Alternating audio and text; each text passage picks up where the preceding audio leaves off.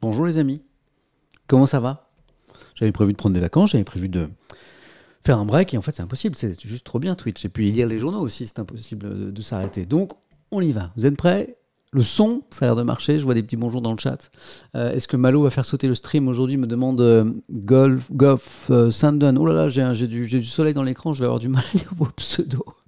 je ne sais pas. Et Malo, il est pas loin. On le verra peut-être. Oh, et, j'ai même euh, une invitée que je vais vous présenter dans un instant, qui est avec nous, une journaliste qui fait un petit reportage euh, pour France 4, qui s'appelle Nesrine. C'est la journaliste et je vous la présenterai bien sûr dans un instant. Si je vous mettais l'image pour voir si ça fonctionne. Oh, c'est drôle parce que on me voit et on voit Nesrine dans le miroir. Vous allez bien? Bien? Allez, on va faire les petits réglages parce que je me suis, j'ai déménagé le stream ce matin parce que euh, je reçois euh, un chanteur que j'ai découvert il y a peu et que j'adore, qui s'appelle Z Youn Pavarotti ce soir à 20h30. Donc je me suis déplacé dans la pièce où on pouvait un petit peu recevoir du monde. Donc euh, quelques petits réglages. Voilà, j'augmente un petit peu la lumière.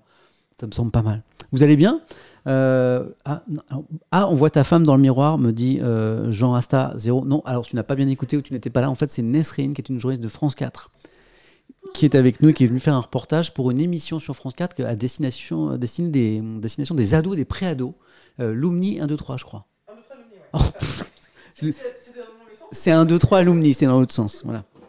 Non, pas Jacques Nesrine. Non, Nesrine, c'est son prénom. Voilà. Mais c'est une très chouette journaliste qui a, qui a, écrit récemment des choses très intéressantes que, que, que, que j'ai bien validées, mais, mais ce n'est pas le sujet aujourd'hui. Voilà. Euh... Ah, oh, mais certains connaissent.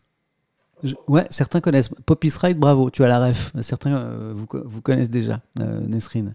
Euh, Oh, c'est trop mignon. Avant de commencer, Kefrar, salut Samuel, est-ce que tu peux dire bonjour à Polo Lastico, s'il te plaît? C'est mon petit frère, il t'adore. Mais Polo Lastico, mais un grand bonjour. Et merci d'être avec nous. Merci beaucoup. Et bienvenue. C'est vrai qu'on est, les, est les vacances. Euh, c'est les vacances là, donc il y a peut-être des, gens un peu plus jeunes que d'habitude parce que à l'heure où je stream le matin, normalement il n'y a pas trop de mineurs. Vous êtes censé être à l'école, donc peut-être que on fera peut-être un sondage. Tiens, peut-être que Peut-être que vous êtes plus nombreux de, censés être à l'école euh, d'habitude. Euh, première règle, quand on démarre un stream, me disait à l'instant, vérifier ton décor. Mais non, justement, c'est ça qui est bien ici. C'est pas la télé, c'est cool. Donc, euh, si Nesrine est dans le miroir, bah, c'est plutôt euh, amusant. Bon, c'est les vacances, hein, vous confirmez, hein, c'est ça? Ouais, les écoles sont fermées, c'est ça. Euh, Est-ce que, oh là là, je vois une première depuis la Réunion. Salut Jeannot, bienvenue. Il hein y, a des nouveaux, il y a des gens pour qui c'est la première fois, c'est intéressant? Voilà. Que je les, qu'on, les salue, qu'on les accompagne, qu'on leur explique un petit peu ce qui se passe ici Est-ce qu'il y a des nouveaux?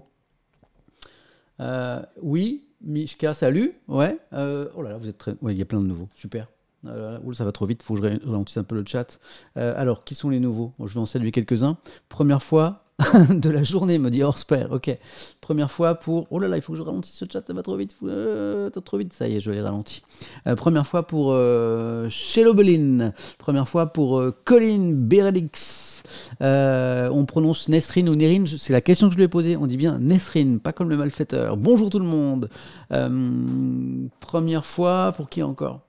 Oh, merci pour les petits vieux de la vieille pour Mister et Doom. Les vieux de la vieille sont euh, hyper chaleureusement accueillis aussi. Première pour moi pour Sergent Larsouille. Oh, j'attends ton pseudo.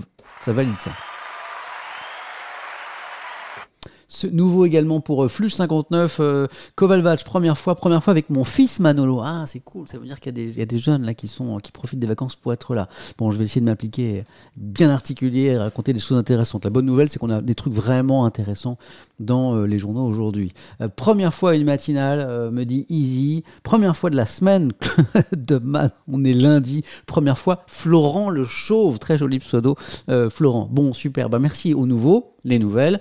le concept ici, il est simple la matinée Étienne. On lit les journaux ensemble. Pourquoi les journaux? Parce que c'est une des meilleures sources d'information euh, qui soit. Le journal, le journal de presse écrite, c'est un journal qui prend le temps, hein, qui ne paraît qu'une fois tous les 24 heures, qui réfléchit à l'actualité, qui a un petit peu de recul.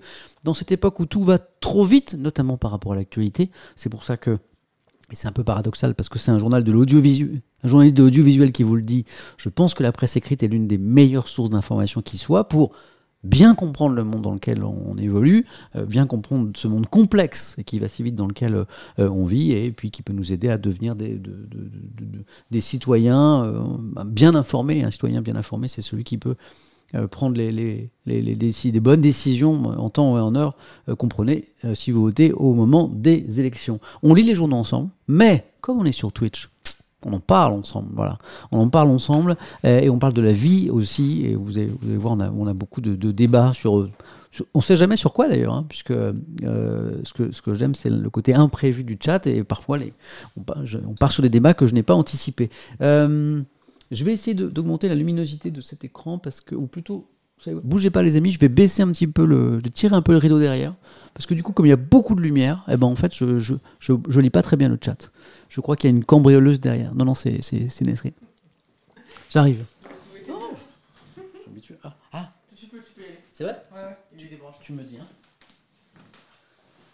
Voilà, juste comme ça. Ah ah, bien mieux. Ah ah. Ah, mais je vous lis tellement mieux. Hein Il faut baisser un peu le soleil. Ah, exactement. Ah, merci Samuel pour euh, cette revue de presse dont j'ai entendu parler, content d'y participer. Oh bon, bah écoute, je, je- je crois que je vais vraiment beaucoup m'appliquer aujourd'hui parce qu'il y a plein de nouveaux. Euh, voilà.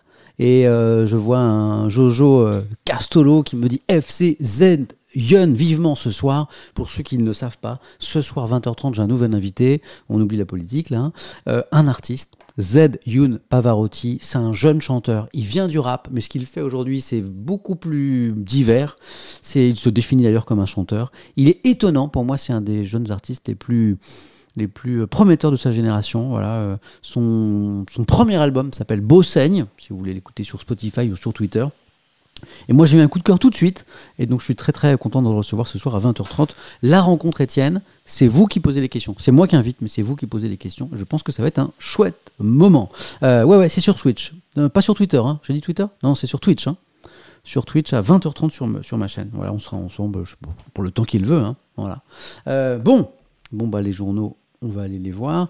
Alors, la matinée Étienne, pour ceux pour qui c'est la première fois. Dans un premier temps, on, regarde les unes, hein, les premières pages des journaux pour voir un petit peu de quoi, de nous parlent. Un espèce de petit résumé, de sommaire. Et ce qui fait que ceux qui peuvent pas rester une heure et demie ou deux heures avec moi ce matin parce que je suis un peu bavard, eh ben en quelques minutes vous avez comment dire l'essentiel de l'actualité. Après on va voir les unes de la presse en région parce qu'on a une belle presse en région, mais, super belle même. Donc il faut profiter de cette diversité de titres, ça nous permet parfois de, de- voir des infos qui ne sont pas en une de la presse nationale. Et après on retourne voir hop, sur ma tablette les articles euh, de la presse nationale que j'ai mis de côté et puis là on, on échange, on échange. Voilà. Euh, Vous avez plein de, plein de remarques euh, sympas sur, euh, sur j'ai vachement envie d'échanger avec vous, mais le problème c'est qu'on lira jamais les journaux. Merci, merci pour tous les petits messages, pour mon passage dans Click sur Canal Plus hier soir. C'était une super belle émission, une super belle équipe autour de, de Mouloud et, de ses chroniqueurs, des gens juste géniaux. J'ai vraiment kiffé mon passage chez eux. Bon, alors, euh, ben, le concept pour les nouveaux, les nouvelles, vous l'avez, hein, on lit les journaux ensemble, mais il y a un truc que je vous ai pas dit encore que j'ai pas dit à Nesrine d'ailleurs, la journaliste euh, de France 4 qui est avec nous aujourd'hui, c'est que ici on est, on est laïque, on est républicain, mais on a une religion. On a une religion. Les habitués savent quelle est cette religion. C'est la religion du. C'est quoi la religion ici? Du café. Exactement. Je suis un caféinomane euh, pas repenti, totalement assumé. Et donc, jamais loin, toujours prêt. Il est là, mon thermos, mon thermos de café avec ce mélange euh, scientifique, très équilibré de café, de lait, hein, genre café latte un peu, et non, pas, de petit jaune, eh, pas ce là 8, 9h44, non, le petit jaune, non. Le café, donc, et du sucre, bien sûr. Parfois même un petit sirop, genre spéculoos, vanille, caramel. hein, ce genre de truc un peu élaboré. Et voilà. Ça, c'est mon carburant. On aime tellement le café ici que. On a un thermos, ouais, ouais, ouais. Mais aussi, on a une musique. La musique du café. C'est pour cacher les glouglous à la base, mais c'est aussi, euh, voilà, c'est devenu une petite, euh, habitude. Donc toutes les demi-heures, soyez pas surpris, petit café. euh, là, on, on y va avant de démarrer, ça va nous donner la pêche. Et vous aussi, vous avez le droit de boire ce que vous voulez, du café ou autre chose. C'est parti, bon café à tous.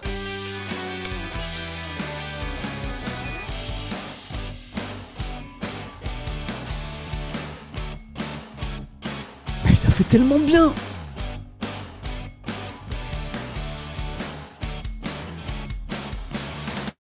Ok, je regarde un peu pour la suite. Je crois qu'on est prêt. On a les journaux, on a, on a, oh, vous êtes déjà presque 5000. On a les viewers, on a le streamer, on a Nesrine qui est avec nous, voilà, qui, va, qui se promène, qui fait des images, qui m'interrompt quand elle veut, Nesrine. Ici, on est, hein, c'est pas la télé, c'est, on, est à la maison, donc c'est cool. Euh, attention, suspense. Ça n'est pas Hélène dans le miroir, c'est Nesrine.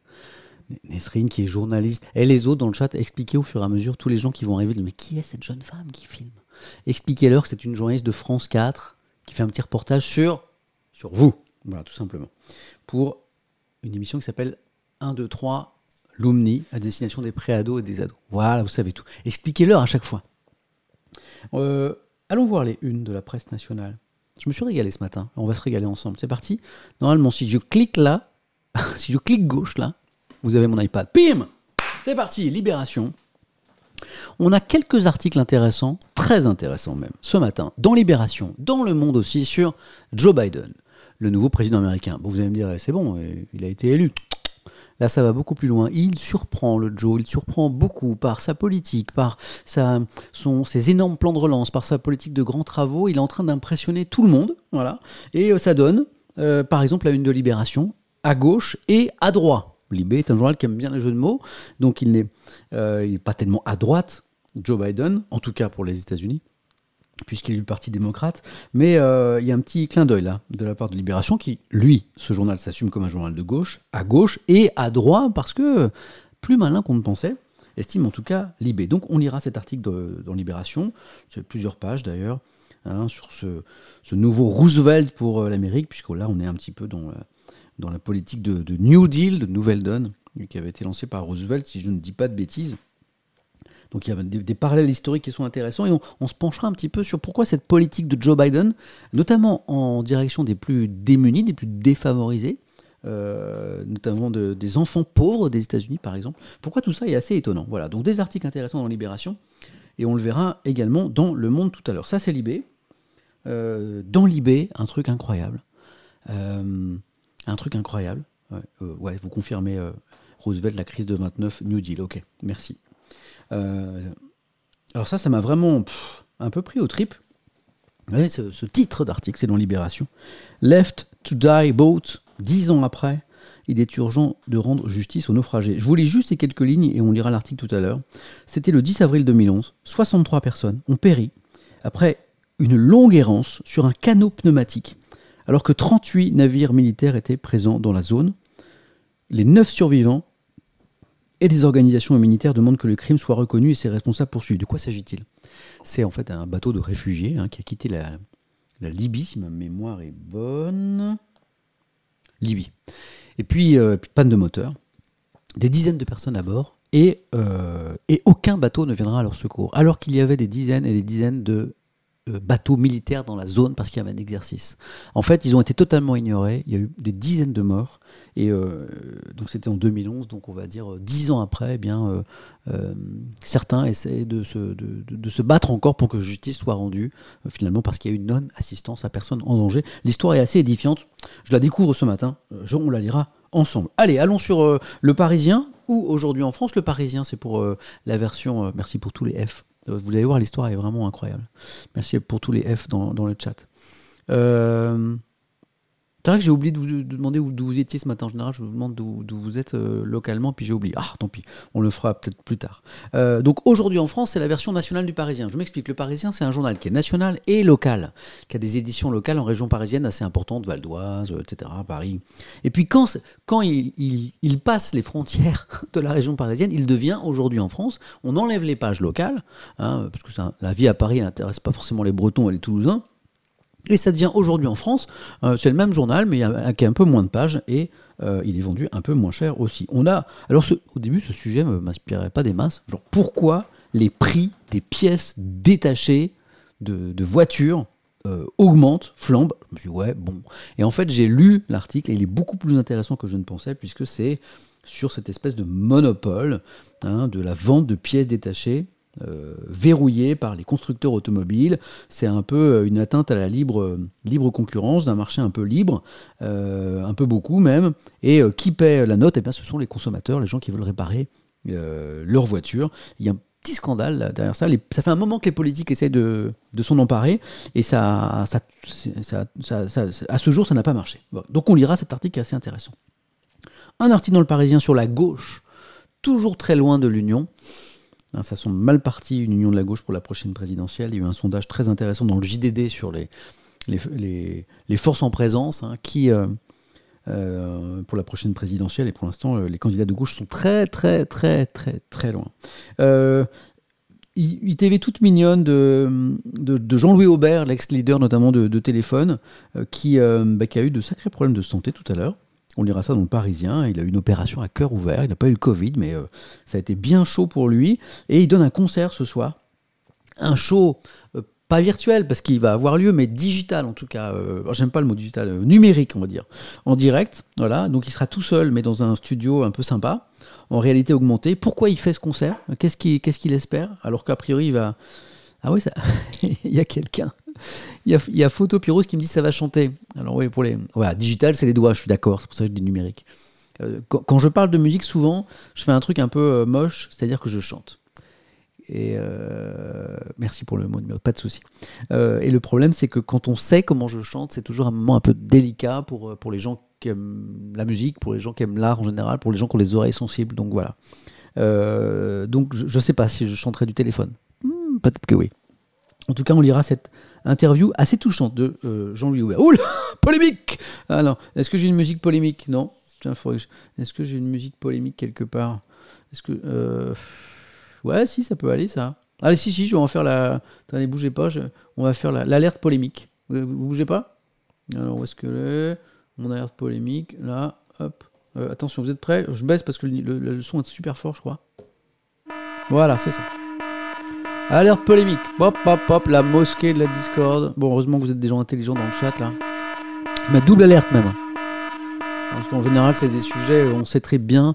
Euh, mais voilà, comme vous êtes des gens euh, intelligents, euh, je sais qu'on peut parler de tout ici. La mosquée de la Discord, plusieurs jours, hein, je pense que vous entendez parler de cette polémique. Moi, j'ai lu pas mal de, d'articles sur la question, sur ce chantier controversé de la mosquée Ayoub Sultan de, Strasbourg, porté par une fédération d'origine turque. Il y a eu beaucoup de polémiques portées par des responsables politiques euh, en direction de la, mosquée, de la mosquée et surtout de la municipalité de Strasbourg qui a décidé cette, cette subvention publique.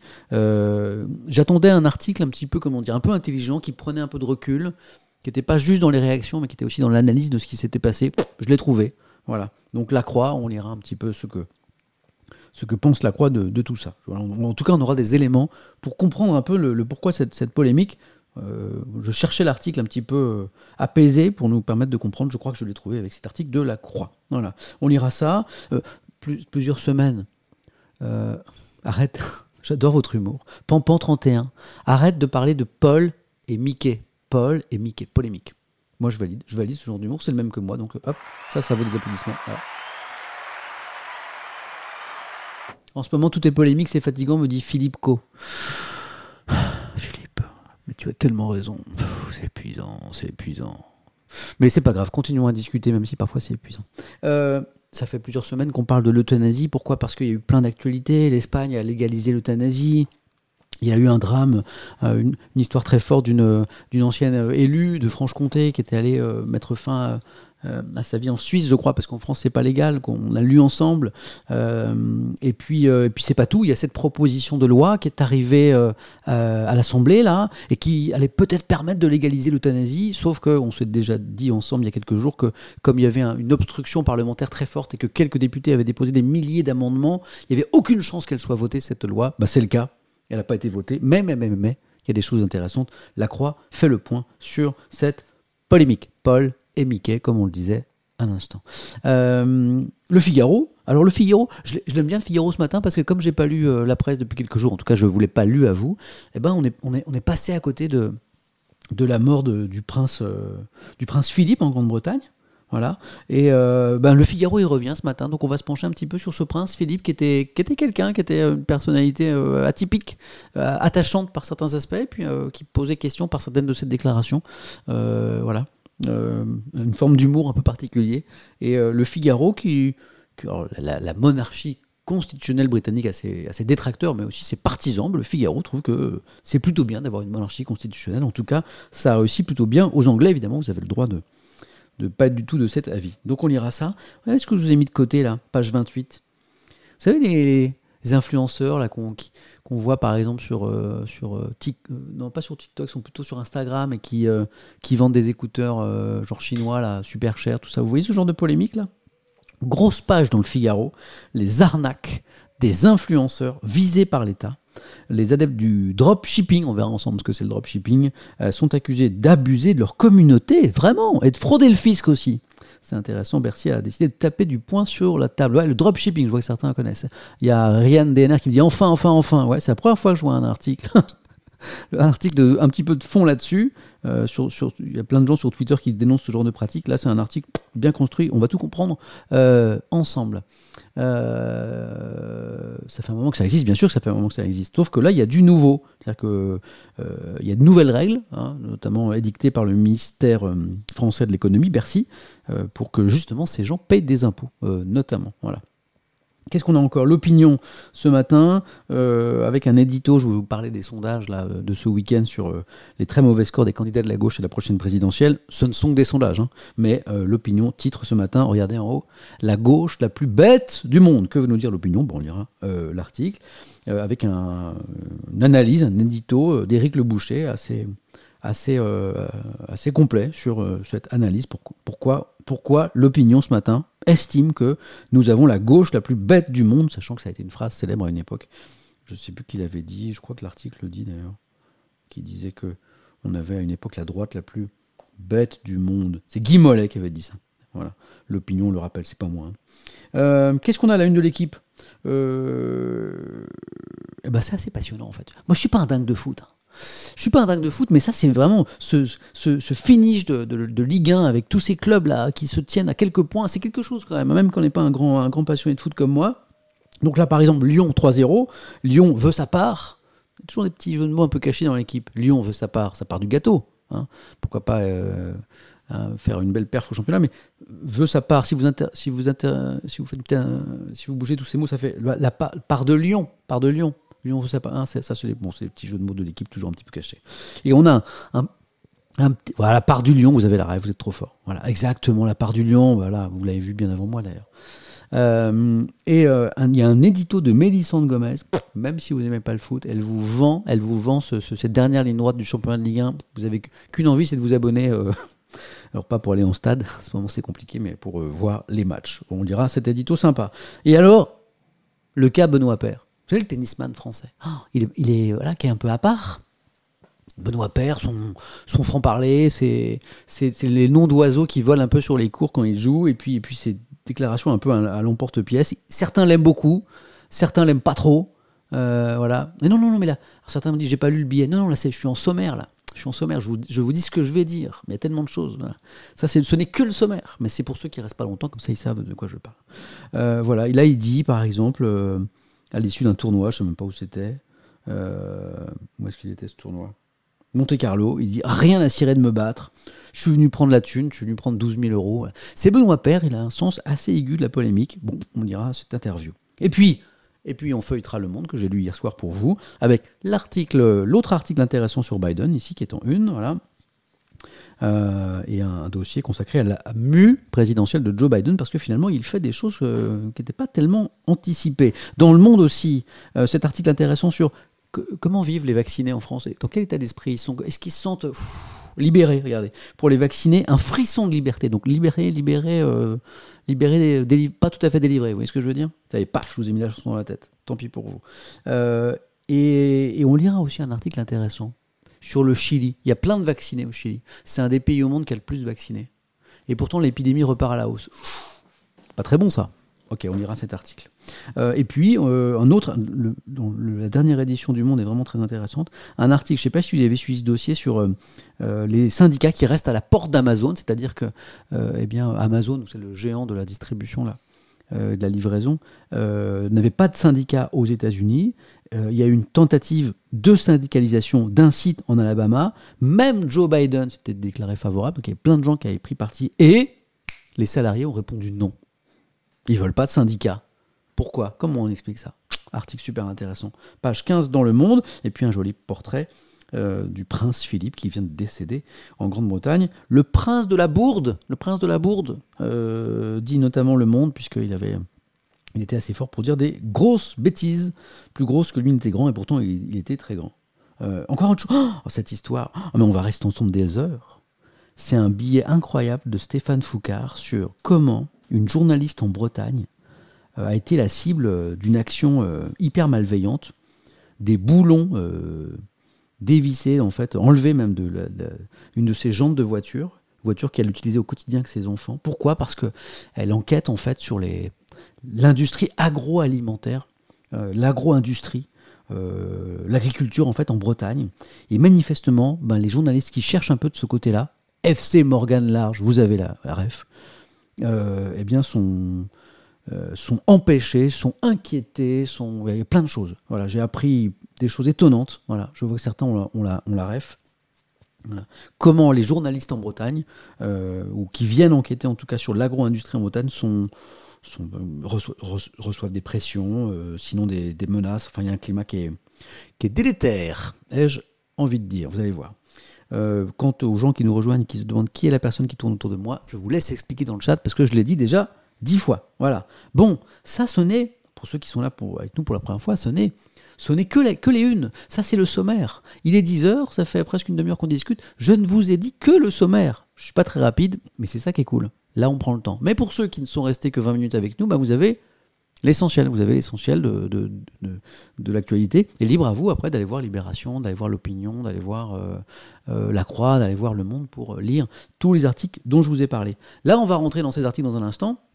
Mais d'abord, on va faire un petit point, un petit détour par la presse quotidienne régionale, la PQR, comme on dit dans notre jargon les, euh, les journalistes, puisque c'est une excellente presse. Parfois pour nous montrer qu'il bah, y a un événement qui fait un peu la une de l'actualité, qui s'impose, toujours intéressant. Puis parfois pour euh, euh, nous, permettre de voir qu'il y a des actualités dont on ne parle pas en une de la presse nationale et qui sont très intéressantes et qu'on voit parfois arriver avant d'ailleurs, et qui font la une de la presse en région. Donc on va faire tout ça dans un instant, mais d'abord, j'ai super soif.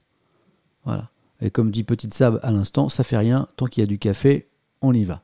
Euh, et je, ne lis pas trop vos, messages ce matin parce que j'ai trop de choses à vous lire, mais remontons un petit peu euh, dans le chat. Est-ce que j'ai proposé un café à Nesrine? Bien sûr. Bien sûr. mais si vous en voulez un autre, Nesrine, vous me dites. Hein D'accord? Donc café, oui, proposé. Euh, Nesrine, journaliste de France 4 pour l'Omni, euh, 008. Voilà, quelqu'un qui écoute. Bravo. Ok ok. Bonjour Nesrine, joli prénom, c'est pour vous. Merci beaucoup. Bonjour à tout le monde. Voilà. À tous. À tous. Euh, tot, tot, tot, Ok. Voilà, bah, vous, êtes, très bien. Euh, Ok, ok. Mhm. ouais. Vous revenez sur l'histoire des journalistes en Bretagne. Là. Il y a euh, Scaravobas qui me dit qu'il y a un super article dans Libération à ce sujet que j'ai pas lu. Algue verte, l'histoire interdite, c'est une enquête en BD que nous signale Buchy 19. Euh, hmm. Bonjour Nesrine, j'ai beaucoup aimé ton livre, me dit Maxon69. Il y a des gens qui ont la ref ici. Parce que Nesrine a écrit un livre extrêmement intéressant sur le journalisme. Un peu, ouais. Hein, sur le journalisme et aussi sur. Euh, enfin, c'est plus large que ça. Comment on pourrait le résumer, Nesrine, d'ailleurs? Comment on pourrait résumer ce livre? Faudrait que je me rapproche un petit peu du micro Venez, venez, Nesrine.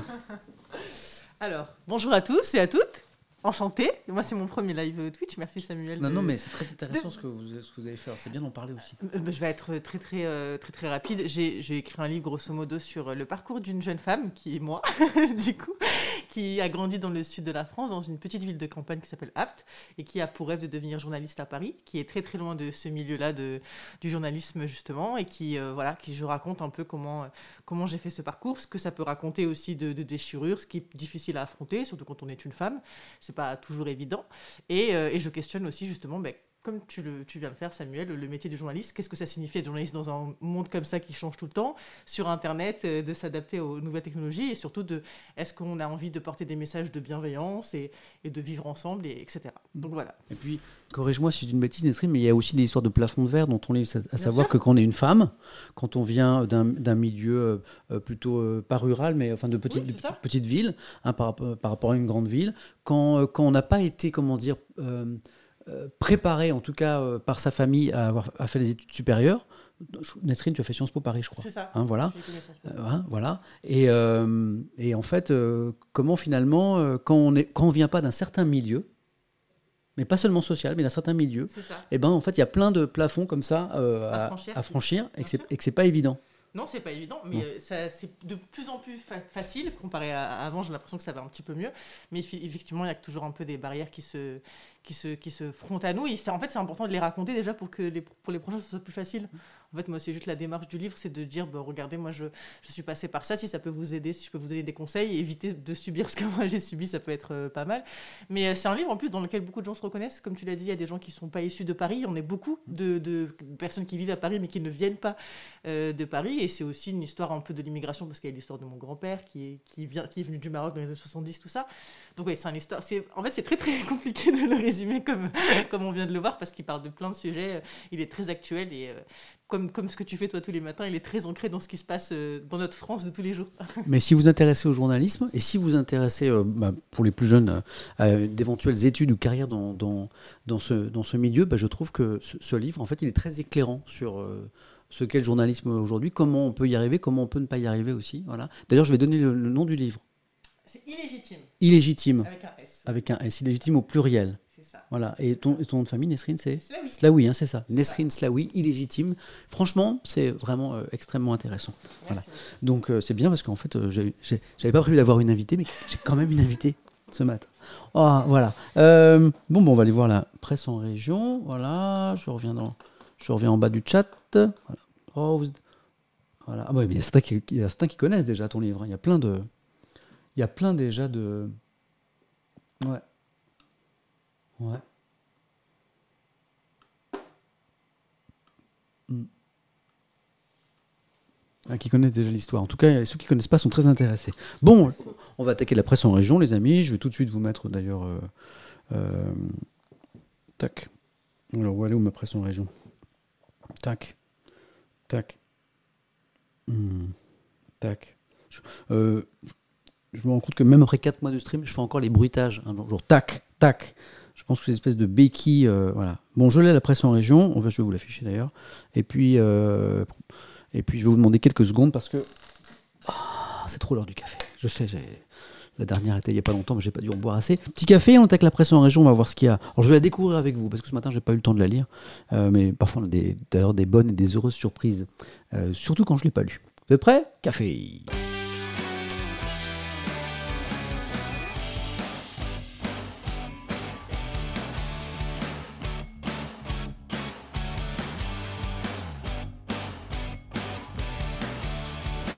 Parfois, je me demande si je fais pas ce métier pour boire du café. Nesrine a peut-être fait ce métier pour autre chose, mais moi, je crois qu'à la base, pour moi, c'est pour boire du café. Bon, allez, on y va, la surprise, les... ou peut-être pas d'ailleurs. Qu'est-ce qu'il y a à la une de la presse en région euh, ce matin Euh,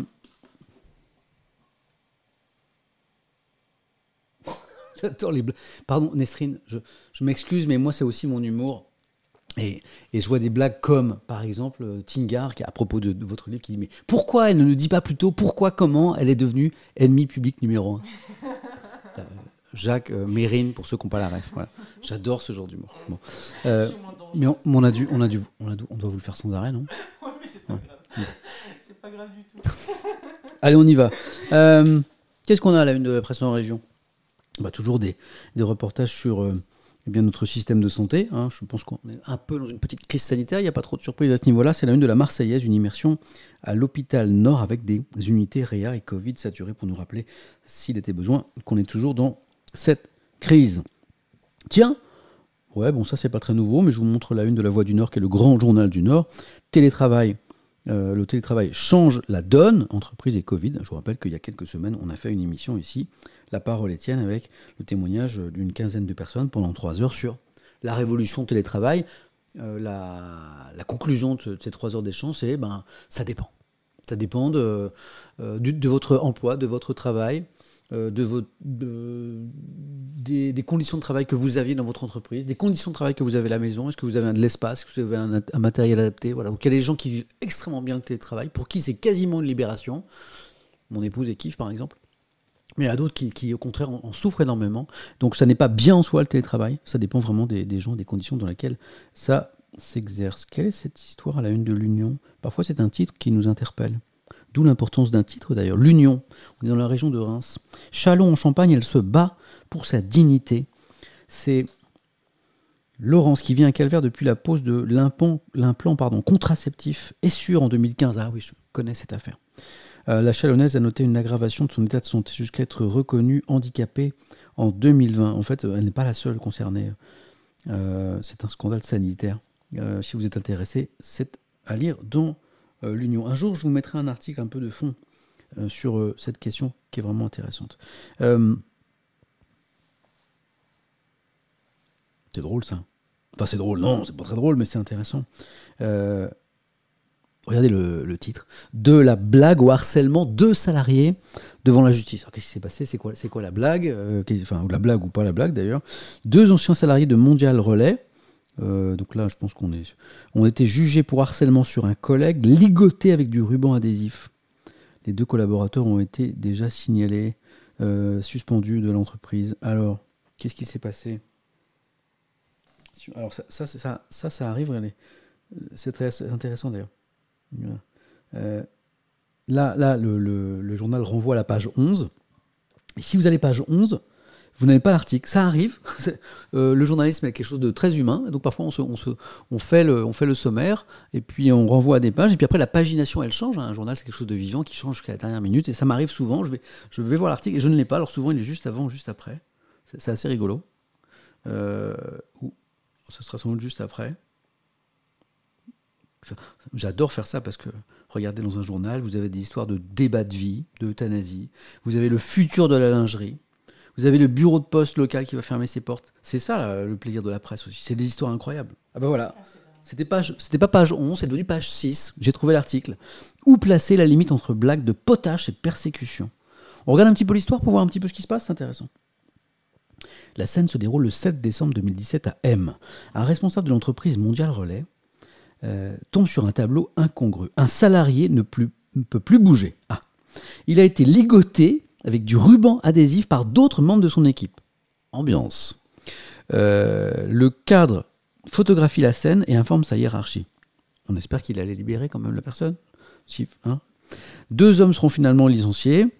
Euh, ok, ok. Hmm. Ok. Qu'est-ce qui est intéressant de cette histoire? Hmm. Effectivement, lisons un petit peu. Voici maintenant trois personnes au tribunal face au président Jean-Marc de Fossé du tribunal. Euh, il y a les collaborateurs sanctionnés et l'homme retrouvé garrotté, la victime. Je suis trop gentil avec les gens, souffle maintenant celui-ci, c'est mon défaut. D'ailleurs, il a refusé de déposer plainte. Alors lui, c'est vraiment un gentil, quoi. Euh, estimant suffisamment sévère l'éviction de Mondial Relais. L'audience est l'occasion d'apprendre que le comportement de potache, comme le résume le président, semble être courant chez Mondial Relais. J'ai l'impression qu'ils ont voulu faire un petit peu un exemple. C'est du moins ce qu'assure Jean-Nicolas C, qui est défendu par euh, maître Jean Châtelain. J'ai moi-même été scotché par mes collègues, mettant en avant l'ex-salarié. Bon, on me l'a fait à moi, je l'ai fait aussi. C'est sa ligne de défense. Mais le calvaire de leur camarade trop gentil a pourtant des allures de long chemin de croix. Au fil des années, il s'est retrouvé ligoté à un poteau avec du ruban adhésif, enfermé dans un placard, emballé dans du film plastique, mis en caleçon, maquillé au marqueur. Chauve, le collaborateur a également eu droit à des shampoings, d'énergiques et désagréables frictions sur le cuir chevelu. On s'éloigne de la blague là. Hein. Ouais. On est plus proche du souffre-douleur ou du harcèlement là. Voilà. Donc il y a échange d'arguments au tribunal entre les avocats de la défense. Voilà. Hein. Ok. Bon, après, ils se défendent, ils disent qu'ils euh, classiques, qu'ils n'ont pas voulu faire mal. Bon, maintenant, on va laisser la justice faire son, son, son travail. Mais là, effectivement, où, où placer la limite entre blague de potache et persécution vu, la succession de mauvais traitements euh, auxquels était subie cette, personne, je pense que la, la réponse, elle, est dans l'article. Ok, vous voyez, dans la presse en région, parfois, on a une histoire de vie comme ça, histoire de, ici, de vie sociale. Euh, que je n'ai pas lu dans la presse nationale ce matin et qui sont intéressantes. Ça, c'est vraiment quelque chose de national. En revanche, euh, la une du courrier Picard, hein, vaccination ouverte maintenant à tous après 55 ans, puisque c'est le ministre de la Santé qui a annoncé hier l'extension de la vaccination euh, à tous les plus de 55 ans, même sans facteur de comorbidité. Hein. si vous avez plus de 50, 55 ans dans le chat, on y go. Que, les mauvaises langues ne disent pas que j'y suis parce qu'il me reste encore quelques années. Merci pour tous vos petits messages. Euh, mais, mais, mais, mais, mais, l'article ne le dit pas, mais, mais a priori, 55 hein, ans, euh, bien souvent, c'est avec de l'AstraZeneca et vous savez, les inquiétudes, les interrogations, les polémiques autour de ce vaccin. En tout cas, dès 55 ans, on peut se faire vacciner en France. Maintenant, si, c'est le cas, vous pouvez y aller. Ça, c'est la une du courrier Picard. Continuons. Qu'est-ce qui fait la une en région ce matin? Bah, Vous voyez, là, c'est vrai que c'est important hein, dans la stratégie euh, de vaccination massive du pays. vaccination ouverte aux plus de 55 ans. Donc, euh, depuis ce matin, hein, pour ceux que ça intéresse, c'est la une de l'Est éclair. Qu'est-ce qu'il y a d'autre encore? C'est drôle, regardez. Hein, quand je vous dis qu'un titre s'impose parfois souvent à la une de plusieurs journaux, c'est qu'effectivement c'est une information essentielle. Là, vous avez la même information en une de Libération Champagne. Ah, ça, c'est le grand journal de l'Ouest. Hein. Je rappelle souvent que Ouest France, c'est le plus gros tirage de la presse euh, française. Euh, plus d'un million d'exemplaires à une époque, moins aujourd'hui, mais c'est un très gros tirage. Et là aussi, la une, eh bien, c'est la vaccination dès l'âge de 55 ans. Pourquoi cette vaccination arrive-t-elle plus vite se demande le journal de l'Ouest? Hmm? Bah, allons, allons. Le, le titre ne le dit pas. Allons voir page 3. Pourquoi le tour des 55 ans vient déjà, se demande Ouest France. Improvisation, se demande le journal. Hmm. Est-ce qu'on est dans la communication ou dans l'improvisation se demande Ouest France. Quelle est la réponse du journal hmm. La défiance, tiens, c'est intéressant parce que j'en parlais à l'instant. La défiance d'une partie croissante de la population vis-à-vis du vaccin AstraZeneca est évidemment à l'origine de cette modification précoce des critères d'âge. Tiens, tiens. Hmm. Ok. C'est drôle. Ok. Hmm. Ok. Il semblerait que, manifestement, euh, comme les plus âgés semblent de plus en plus défiants vis-à-vis de l'AstraZeneca, ben on, baisse la, on baisse la limite d'âge pour, euh, bah, peut-être que c'est pas le bon mot, mais pour écouler euh, les stocks d'AstraZeneca. Je rappelle que la France est le pays de l'Union européenne, on l'a lu dans un article la semaine dernière, qui a le plus de, de stocks d'AstraZeneca. Donc peut-être qu'en élargissant la cible d'âge, eh bien, on, se dit qu'on va, va peut-être toucher des publics qui, eux, seront moins méfiants vis-à-vis du vaccin. En tout cas, Westron se pose des questions par rapport à ça? On a fait des sondages avec vous hein, sur euh, l'AstraZeneca. Euh, on ne va pas rappeler ici tout le, débat, mais il y, a, eu des cas de, thrombose, des cas mortels, mais si si, on fait un, si on fait un travail statistique, on se rend compte que ces cas mortels, par rapport au nombre d'injections euh, en France, en Grande-Bretagne et ailleurs, c'est très très peu. Euh, et d'ailleurs, quand j'ai fait des sondages ici même dans le chat, en vous posant cette question toute simple, seriez-vous prêt à vous faire vacciner avec l'AstraZeneca Vous étiez une majorité à répondre oui. Voilà. Bon, en tout cas, je pense que on n'a pas fini d'en parler. Qu'est-ce qui fait encore la une de la presse en région? Hmm? Hmm? Ok. Tiens, ça c'est intéressant. Pourquoi c'est intéressant? La dépêche du midi, très bon journal. Euh, l'avion, bouc émissaire facile de l'écologie. Donc ça, on se dit, tiens, c'est un débat intéressant. mais pourquoi la une de la presse euh, régionale? La dépêche du midi, c'est à Toulouse. Toulouse, c'est Airbus. Il y a une grosse partie de l'économie de la région qui dépend de l'aviation euh, civile. Et du coup, vous lisez ce titre un peu différemment. L'avion, bouc émissaire facile de l'écologie. Voilà, donc là, c'est la, question est intéressante, mais ça n'est pas par hasard si, euh, si ça fait la une de la dépêche du midi. Vous voyez euh, face aux critiques venant des écologistes ou au vote de l'Assemblée qui interdit les liaisons de moins de 2h30, le secteur aérien reste mobilisé pour poursuivre l'aventure de l'aviation et inventer l'avion vert de demain. C'est drôle parce qu'on a eu cet échange dans cette pièce, pas avec Nesrine, avec Julien Bayou, jeudi dernier, je crois, euh, Julien Bayou, le secrétaire national d'Europe Écologie Les Verts, qui, est venu à la maison pour la rencontre Étienne. C'est moi qui invite, c'est vous qui posez les questions. Et l'une des questions qu'on s'est posées, il y a eu celle du nucléaire, qui nous a occupé un bon moment, c'est celle de l'aviation. Hein. Euh, il y a deux possibilités sur l'aviation. Euh, notamment après les, propos de la mère écologiste qui ont fait couler beaucoup d'encre, comme quoi l'aviation ne devait plus faire partie des rêves des enfants. Vous avez suivi la, polémique. Il y, a deux positionnements par rapport à l'aviation. Où on estime que c'est un, moyen de transport qui est trop polluant et on le limite et on le freine et on l'encadre, ou alors on, parie sur euh, la, recherche sur le fait que les, avions demain seront peut-être moins polluants, par exemple. Euh, alors Julien Bayou n'était pas convaincu par cette deuxième hypothèse. Vous voyez que la dépêche du midi du côté de Toulouse, dans une région qui, au niveau de l'emploi, eh bien, compte vachement sur euh, Airbus et tous ses, sous-traitants, hein, c'est beaucoup, beaucoup d'emplois, une économie très importante, ben, on sent que la dépêche du midi est plutôt partisan de cette deuxième hypothèse. Regardez la fin de, de ce chapeau. Chapeau, c'est quelques lignes sous le titre. Face aux critiques venant des écologistes ou au vote de l'Assemblée qui interdit des liaisons de moins de 2h30, le secteur aérien reste mobilisé pour poursuivre l'aventure de l'aviation et inventer l'avion vert de demain. Voilà, c'est intéressant. Hein. je, remonte, sur les questions parce que j'ai l'impression que ce que je vous ai dit sur la dépêche du midi a fait réagir certains. Hmm.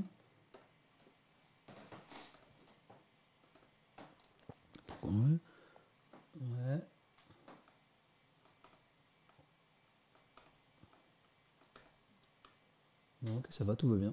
Je regarde un petit peu parce que je vous lis aussi hein, parfois pour voir s'il y a pas, on peut pas lancer des débats, des échanges à ce propos. Hein? Hmm. Ok, c'est intéressant. Ouais. Bah, ça y est. dès que je lance des débats sur l'environnement, c'est intéressant. Hein. C'est vraiment au centre des, des questions d'actualité. Ça crée toujours des débats très importants. Voilà sur les, gens qui estiment que les Je résume, hein, mais souvent les, discussions, c'est les gens qui estiment que les écologistes sont des extrémistes, voilà, dangereux par la radicalité de leur pensée. Là, je vois par exemple l'avion vert, le greenwashing, ça invite partout, puis d'autres au contraire qui sont, euh, qui pensent que voilà, il faut, il faut encadrer, mesurer, interdire. c'est intéressant. Voilà, c'est l'essentiel du débat. Vous voyez comme une, une simple une de journal en région peut partir sur des débats sociétaux en fait qui sont essentiels. Parce que là, on parle du du monde dans lequel on veut vivre demain finalement. Tiens, encore une une sur euh, l'avion, le Midi Libre. On est du côté de Montpellier là. Euh, ah bah c'est bah, pas, pas, du tout la même ligne éditoriale. Deux journaux, bah, deux analyses assez différentes, c'est très intéressant. Bah, c'est ça la démocratie, la diversité. C'est pour ça qu'il faut d'ailleurs lire plusieurs journaux et ne pas lire un même. Je vous le dis parfois, ça, c'est mon côté un peu euh, vieux, vieux con qui rabâche. Ne, lisez pas le même journal tous les jours. Qu'est-ce Qu'est-ce qui va se passer? Bon, imaginons, vous lisez le même journal tous les jours. A priori, c'est parce que, à moins que vous soyez totalement maso, c'est parce que vous l'aimez bien. Vous vous retrouvez un peu dans, sa grille de lecture, ses analyses. Qu'est-ce qui va se passer? Bah, À lire tous les jours des articles qui vont dans votre sens, vous allez être conforté dans vos, idées. Et puis vous allez finir par penser que finalement, euh, bah, vous êtes le seul à avoir raison. Alors que si vous multipliez les, lectures d'autres journaux avec des lignes éditoriales, des grilles d'analyse différentes, vous allez confronter vos certitudes à d'autres idées. Puis parfois, vous allez même en changer, vous allez évoluer sur des points. Donc euh, moi, je, dis, euh, lisez les journaux, mais lisez des journaux. Vous, vous adorez le Figaro, lisez l'Humain et Libération de temps en temps. vous êtes abonné à l'Humanité, allez acheter le Figaro, et ainsi de suite. Vous voyez ce que je veux dire? Par exemple, le Midi Libre ici, Montpellier, 100 chercheurs disent non à l'avion. Bon là, euh, le, propos a le mérite d'être clair. Pour réduire leur empreinte carbone, ces scientifiques montpelliérains renoncent au déplacement aérien vers Paris. Donc là, on a une prise de position scientifique, c'est vachement intéressant. Et on n'est pas du tout sur euh, la même ligne que le journal qu'on a vu à l'instant, qui était la dépêche du midi. tiens, à propos de transport toujours, alors moi je suis un peu motard, donc ça m'intéresse toujours, mais ça ne veut pas dire que je, suis forcément de tous les combats des motards. Les motards en pétard. Bon, je salue le titre de Tarbes, euh, la Nouvelle République des, Pyrénées ici. Donc la, manif était à Tarbes, répondant à l'appel de la FFMC. Alors ça, je connais bien, c'est la Fédération hum, française des motards en colère. C'est le syndicat euh, représentatif des motards, c'est le plus important. Euh, c'est plutôt des gens sympas d'ailleurs. Près de 200 motards ont manifesté samedi afin de marquer quoi? Pourquoi ils sont en colère, les motards? Leur opposition à la mise en place d'un contrôle technique pour les deux roues. Alors, euh, si je lance le débat, certains dans le chat vont me dire Ah, mais les automobiles, elles ont des contrôles euh, techniques, alors pourquoi pas les, motos Et pourtant, les motards n'en veulent pas. Ah, il y a des petits, il y a des V, il y a des V dans le chat. Le V, c'est le symbole du motard. Salut les motards. FMC, c'est des gens bien, ouais, je suis d'accord. Tiens, là-dessus, parlez-moi les motards. Pourquoi, pourquoi vous voulez pas d'un contrôle technique Moi, je suis motard, je donne pas mon avis pour l'instant, je donnerai peut-être tout à l'heure. Euh, c'est pas normal qu'ils n'aient pas de contrôle technique jusque-là. Qui est au 68, qui est peut-être automobiliste ou qui est un motard qui pense qu'il faut des contrôles, c'est intéressant. Euh, il y avait des milliers sur toute la France. Euh, Mishka 43 avait raison, c'est pas Qatar ben, la manif, hein. il y en avait un petit peu partout. Alors, qu'est-ce que vous en pensez? Hmm? Hmm? Ah, il y a plein de vous, voyez les V là Ça c'est le V des motards. Normalement, deux motards qui saluent, ils sont voilà, c'est un peu une, c'est une confrérie, pas une confrérie de chevaliers, mais de, passionnés de la moto. Donc un petit signe de tête, on, décale le pied par exemple, ça aussi c'est un salut. Automobiliste, quand vous voyez un motard qui vous, qui, vous tend le pied comme ça, c'est pas pour vous injurier, hein, c'est merci, ça veut dire merci en fait. Hein. Bah, un jour, j'ai rencontré une automobiliste comme ça qui disait J'en ai marre de me faire insulter par les motards. Ah bon? Oui, oui, euh, ils me dépassent, et après, ils mettent le pied comme ça. Euh, Ils sortent le pied, je dis non, là, en fait, ils viennent de te dire merci, là. Ah, ah, ah bon? Euh, v, V, mm, non, voilà. Alors pourquoi? Pourquoi pas de contrôle technique? Alors bon, déjà, je vois des partisans. Contrôle technique, meilleure chose, tout simplement, ça rendra les ventes de particuliers plus safe. Ils veulent pas les motards parce qu'il y a beaucoup de modifications illégales. Ok. Les machines à vacarme en ville, un vrai calvaire, me dit Yonche. Ben, moi, Yonche, je dis d'accord. Moi, je suis un passionné de bécane, je ne roule qu'en moto, j'ai jamais de voiture. C'est ma vie, c'est ma passion, la moto. Euh, et puis, et j'avoue, quand j'étais jeune, j'ai roulé avec des motos qui faisaient du bruit. J'en suis revenu parce qu'à un moment, en vieillissant, en s'assagissant, en ayant des cheveux gris, on réfléchit un peu à tout ça et on se dit est-ce que je suis bien obligé de, de faire subir ma passion, notamment pour les décibels, à une ville entière quoi Moment, on se dit c'est absolument pas citoyen.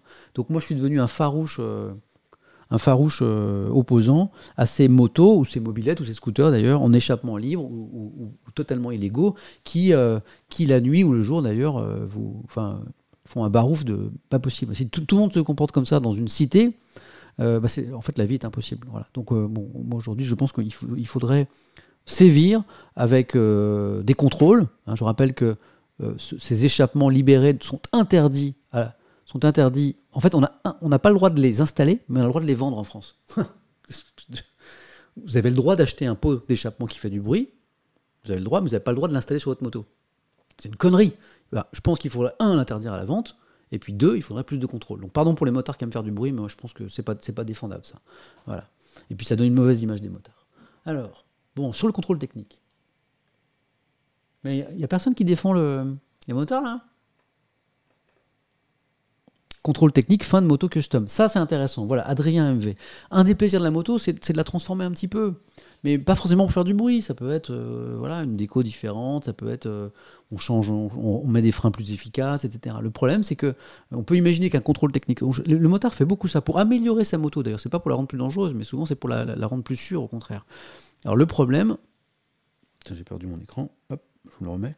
Le problème, c'est que bah, on peut imaginer que y a contrôle technique, il y aura euh, volonté de conformité totale par rapport à la carte grise et aux caractéristiques techniques du véhicule à l'origine, et toute la moindre petite modification, même pas dangereuse du motard, ce qui fait un petit peu le plaisir de la moto, va être interdite. Donc ça, ça peut être... Voilà, on continue. Les motards entretiennent mieux leur moto que les automobilistes de base. La crème de la flemme, il a raison. hein.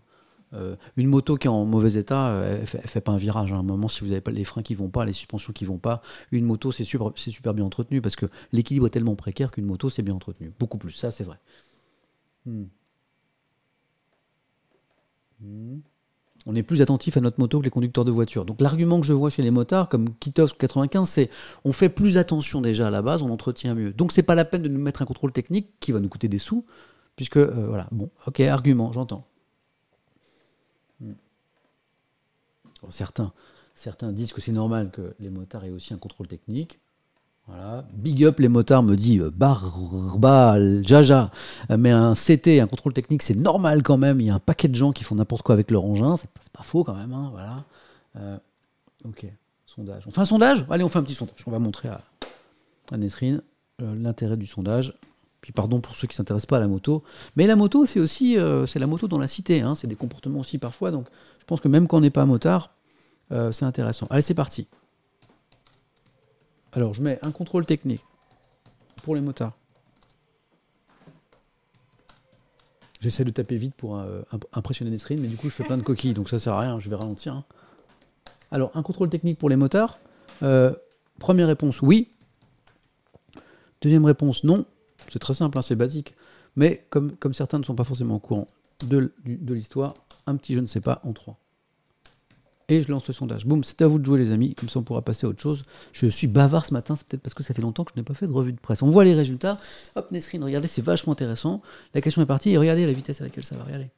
On a 500, on a 600, on a presque 1000 personnes là. Euh, ça y est, on a 1000 personnes qui ont déjà voté en quelques secondes. Voilà, euh, 1000, 1500 maintenant. Waouh, vous êtes nombreux ce matin. Alors, contrôle technique pour les motards. Bon, tant pis pour les motards qui sont opposés à l'idée, mais quand on demande aux, gens, en tout cas, je, suis mesuré, les gens qui sont ce matin dans le chat, eh ben, c'est une très large majorité. hein. 67% de oui, 14% seulement qui sont opposés euh, au CT, au contrôle technique pour les motards, et 19%, je ne sais pas. La tendance, elle est là, elle va plus beaucoup bouger. Euh, vous êtes... euh, Vous êtes 2000, presque 3000 à avoir voté. Voilà. Bon, bah, intéressant de faire le sondage là-dessus. En tout cas, il y a manif, comme vous le voyez. On va arrêter le sondage là, puisque de toute façon, la tendance, elle est là, une très large majorité pour le contrôle technique pour les motards. Sans, je ne suis pas Nostradamus, mais à mon avis, dans les gens qui ont voté pour le contrôle technique, il y a beaucoup il y a beaucoup d'automobilistes. A beaucoup de gens fâchés aussi avec le bruit. Hein. et moi, je suis, euh, je suis de ceux qui disent que une minorité de motards qui donne une mauvaise image, globalement, voilà, de, de notre passion. Euh, donc, les motards en pétard, c'était la une de la Nouvelle République des Pyrénées. Vous voyez, quand je dis que dans la presse en région, il y a des choses qu'on ne voit pas dans la presse nationale et qui sont intéressantes, on a lancé un petit débat là-dessus. On continue. L'indépendant catalan fait également sa une euh, au vaccin ouvert à tous les plus de 55 ans. Voilà, on en a déjà parlé. Ah, bah les motards en colère, quand quelqu'un me disait dans le chat tout à l'heure, c'était pas, euh, c'était pas seulement à Tarbes, c'était aussi à la une de la Charente libre. Donc on remonte un petit peu le coup de force des motards en colère. Voilà, hop. D'ailleurs, quand les motards manifestent, c'est toujours le même titre, hein, les motards en colère, tout simplement parce que le syndicat s'appelle Fédération française des motards en colère. Le journaliste, euh, il se, il se fout le pas, et hop, quand, vous, quand vous voyez des motards euh, sur une photo, vous avez toujours le titre motard en colère, quasiment chaque fois. Euh, ok, alors ça c'est quoi? C'est l'histoire de la, c'est l'histoire de la BAC, je pense, non? Ouais, c'est ça. vous avez peut-être entendu parler de ça, c'est la une de la Provence, qui est le grand journal de Marseille. À partir d'aujourd'hui, dans, les, dans les journaux aujourd'hui, dans les JT sur les chaînes d'infos, vous allez entendre parler aussi à partir d'aujourd'hui. 18 policiers de l'ex-BAC Nord comparaissent en correctionnel pour vol de drogue, d'argent, euh, de cigarettes. L'affaire qui avait défrayé la chronique a inspiré un film qui doit sortir cette année sur les écrans. Flic ou ripou Le procès débute aujourd'hui. C'est la une de la Provence, vous le voyez, à Marseille. Encore une, une sur le vaccin désormais dès 55 ans. C'est la une du Télégramme. Euh, l'autre grand journal de l'Ouest. Voilà. Un changement de calendrier. Ah, c'est drôle parce que c'est pas la même analyse que West France. Changement de dose rendu possible par un afflux. Oh, excuse-moi. Changement de calendrier, de stratégie, rendu possible par un afflux de doses. Tiens, c'est intéressant. Le Télégramme se pose la même question que West France, mais n'apporte pas la même réponse. Intérêt de lire plusieurs journaux. Pourquoi la vaccination s'ouvre aux plus de 55 ans? Hmm. Une ouverture permise par un afflux massif de doses. Tiens. D'accord, ok. Notamment l'arrivée du vaccin Janssen. Ok. D'accord. Bon. très bien. Toujours la même question. Hmm, ok. Ok. Qu'est-ce qu'il y a? Ah, une petite pour le plaisir encore. Ah non, celle-là, c'est du 11 avril. C'est d'hier. Je vais... Oh, mais je vois... Mignonne quand même. Sud-Ouest titrait hier, c'était Sud-Ouest dimanche, sur la, baguette star française. Pourquoi on nous parle de la baguette? Ah, c'est intéressant. La baguette, symbole français, est candidate pour entrer au patrimoine culturel immatériel de l'UNESCO. Avec ce chiffre, ce fleuron de l'artisanat boulanger représente 60% du pain consommé dans le pays. Ok. Intéressant. C'est maintenant j'ai faim. Ah, quelle heure il est? On va fermer la presse en région. On s'est promené, on a vu des choses intéressantes, notamment sur euh, la vaccination euh, à partir de 55 ans. Et puis sur ces histoires de contrôle technique sur les motards aussi. Quelle heure il est? 10h33. Euh, je, vais voir un petit peu dans le chat parce que ça fait un moment que je vous ai pas lu. Euh, ok, ok. Hmm. Certains me, rappellent que la pizza italienne est déjà au patrimoine immatériel de, de, l'UNESCO. Ah, ah, ça va trop vite. Mmh. Mmh. Mmh. Ah, vous beaucoup, beaucoup, de réactions sur l'histoire du contrôle technique hein, pour les motards. Ok. Ok. Ok.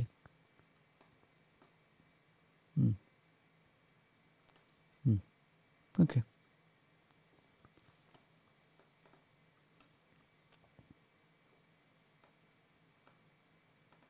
Un petit message sympa pour les motards de Koum. Moi, les motards, c'est symbolique et émotionnel. Ils m'ont sauvé, moi et ma famille, d'un accident de voiture sur l'autoroute quand j'étais jeune en bloquant la route pour nous sortir de la voiture. Je les oublierai jamais. Yes. Ça, c'est un souvenir fort, ça.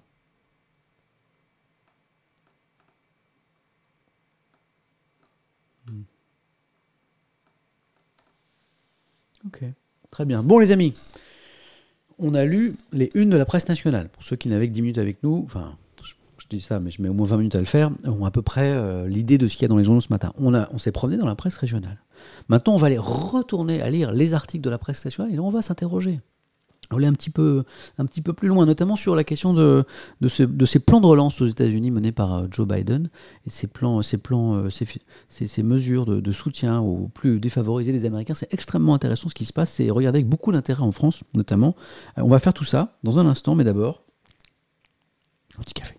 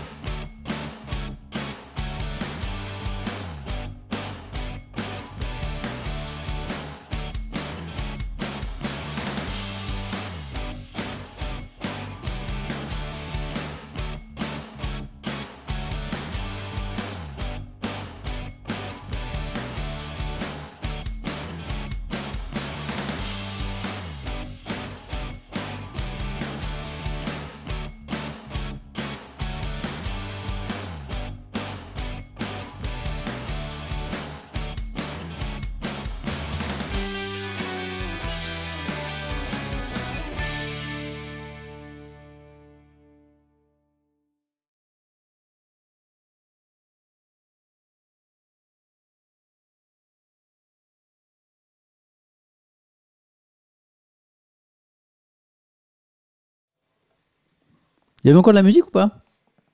Il n'y a plus de musique là. hein Oh. Samuel a-t-il des mots d'eau? Me demande Raph, euh, 38 2000 à l'instant. Euh, un, un mot à ce propos, parce que je remontais le chat là, je montais un peu à Nesrine le, chat, et je voyais que bah il n'y avait pas, ou enfin, j'ai beau remonter, il n'y a pas, ou, ces dernières minutes, il n'y a pas de, de commentaires supprimés. Il n'y a pas de gens qui sont bannis temporairement ou définitivement. Euh, beaucoup moins que sur d'autres streams, euh, en tout cas. Voilà. Alors il y en a forcément, si je remonte, peut-être en trouver quelques-uns, mais je voudrais vous remercier vous, parce que en quelques mois, on a créé un joli cadre ici d'expression. Comme je le dis souvent, je ne l'ai pas dit aujourd'hui, mais ici, toutes les opinions sont admises. Toutes les opinions, à condition qu'elles soient légales, bien sûr. Et comme je, donne toujours le même exemple, le racisme n'est pas une idée, n'est pas une opinion, c'est un délit. Mais ici, à 99,9999999% des gens, bah, vous êtes euh, des gens euh, curieux, intelligents et respectueux des autres. C'est-à-dire qu'on arrive à, à s'exprimer, à, échanger, même quand on n'a pas les mêmes idées, même sur des sujets pointus, comme sur le financement de la mosquée là. Euh, de, Strasbourg dont on parlera tout à l'heure par exemple. On arrive à en parler mais de façon correcte les uns par rapport aux autres. Et ça, ça se voit dans le chat. Donc merci à vous, puis merci aux modos aussi qui sont avec nous. Je vois que la fille du Père Noël est avec nous. Merci à toi. C'est son pseudo, hein. c'est pas la vraie fille du Père Noël parce est, même si on est en avril, elle est super occupée toute l'année pour préparer les cadeaux des enfants. Je parle pour les plus jeunes d'entre nous qui nous regardent ce matin. Et puis il y a Nightbot, mon ami Nightbot qui est là aussi, mais il n'y a pas trop de boulot. En tout cas, merci à tous les deux d'être là. Vous êtes cool.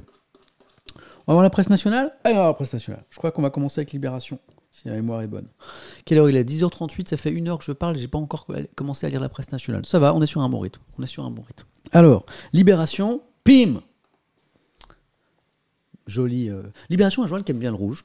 C'est un, des codes couleurs de Libé. D'ailleurs, c'est dans le titre, dans le losange, là, dans le logo, et souvent, euh, une couleur qu'on trouve souvent en une d'ailleurs. Euh, Joe Biden à gauche et à droite, à droite en un seul mot.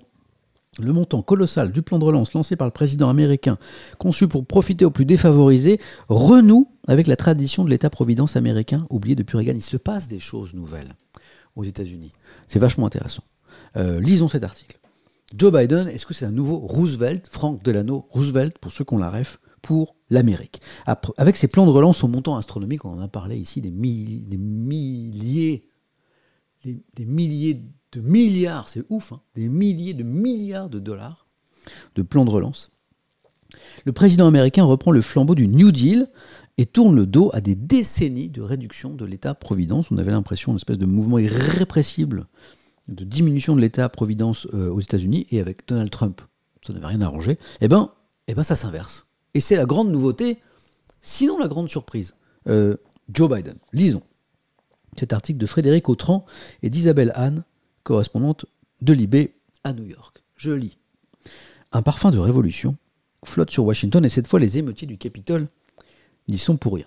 Petite blague de libération au début de l'article. Joe Biden a choisi de viser haut et d'aller vite. Son demi-siècle de vie politique présumait d'un président mou ou centriste. C'est pour ça que je vous parlais un petit peu d'une surprise.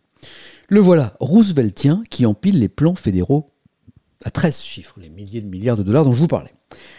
Un nouveau paradigme émerge, dit à Libération un économiste qui s'appelle Xavier Rago dans l'IB, qui qualifie Xavier Rago le plan Biden de keynésien historique, alliage d'aide directe aux ménages, de taxation des entreprises et des plus aisés, de retour de l'État fédéral au premier plan. Un État plus protecteur d'abord, dans le sillage d'une pandémie qui a mis en lumière la profondeur des inégalités sociales et raciales aux États-Unis, souligne cette fois Tristan Cabello, qui est maître de conférence dans une université. Un État bâtisseur ensuite, qui s'attaque à l'arlésienne de la modernisation des infrastructures tant de fois annoncées, jamais accomplies. C'est un truc assez énorme, ce que fait Biden avec ses plans. Dans le détail, puisqu'on parle de soutien à telle ou telle partie de l'économie, on est vraiment dans la politique des grands travaux, mais des trucs un peu intelligents pour, pour construire euh, euh, un pays plus fort. Écoutez, dans le détail, plus de 620 milliards de dollars seraient alloués à la rénovation des ponts, des autoroutes, des ports, des aéroports, au développement des véhicules électriques. 400 milliards maintenant, les chiffres sont énormes. Aux soins à domicile pour les personnes âgées et handicapées, 210 milliards à la construction et la rénovation de logements abordables. Les autres volets concernent notamment la relance de la fabrication euh, manufacturière, 300 milliards, la rénovation des réseaux électriques et d'eau potable, c'est important, 211 milliards, la recherche climatique et technologique, 182 milliards, ou le renforcement de l'Internet à haut débit, 100 milliards. C'est des chiffres énormes pour des trucs euh, qui étaient réclamés depuis très longtemps par les États-Unis, mais encore fallait-il lancer les, travaux et les financements. À un moment, la question va se poser de qui paye tout ça, bien sûr. Le rythme effréné, le niveau d'ambition, le coût astronomique de ces plans qui s'ajoute, ça s'ajoute aux 3000 milliards de dépenses d'urgence. Là, on est dans la construction, de la reconstruction, dans le soutien, mais il y a eu 3000 milliards de dollars d'urgence déjà à voter, euh, surprennent autant qu'ils satisfont la gauche du Parti démocrate, qui voyait pourtant Joe Biden une figure de l'establishment adepte du statu quo et d'un retour à une normalité pré-Trump. C'est très intéressant parce que il y a de la surprise. On n'attendait pas Joe Biden dans, ces habits-là, dans ces mesures-là. Continuons l'article de Libé qui est vachement bien fait. Comment analyser, puisque Libération s'interroge un petit peu avec nous, cet aggiornamento de Joe Biden qui, alors sénateur du Delaware, avait soutenu le rétrécissement de l'État-providence des Clintonomics, qui étaient des économistes dans la mouvance de Clinton, vous l'avez compris, je pense. La brutalité sanitaire, sanitaire et socio-économique de la pandémie a contribué, donc la crise a contribué à changer Biden, estime Libé. le démocrate garde aussi en mémoire l'expérience, comme vice-président de Barack Obama, de la crise de 2008-2009, ce qui a manifestement changé un homme. Euh, et puis on a un encadré à droite que vous voyez ici sur euh, eh bien les milliards notamment euh, débloqués contre la pauvreté infantile. L'article est vachement intéressant parce qu'il il met, des chiffres en avant sur la pauvreté infantile aux États-Unis dont on ne se doutait pas. Alors je, je vous lis ces quelques lignes. Le plan qui vient d'être adopté va permettre à une majorité de familles avec enfants de toucher chaque mois un revenu garanti. Un revenu garanti aux États-Unis, on est vraiment sur une petite révolution.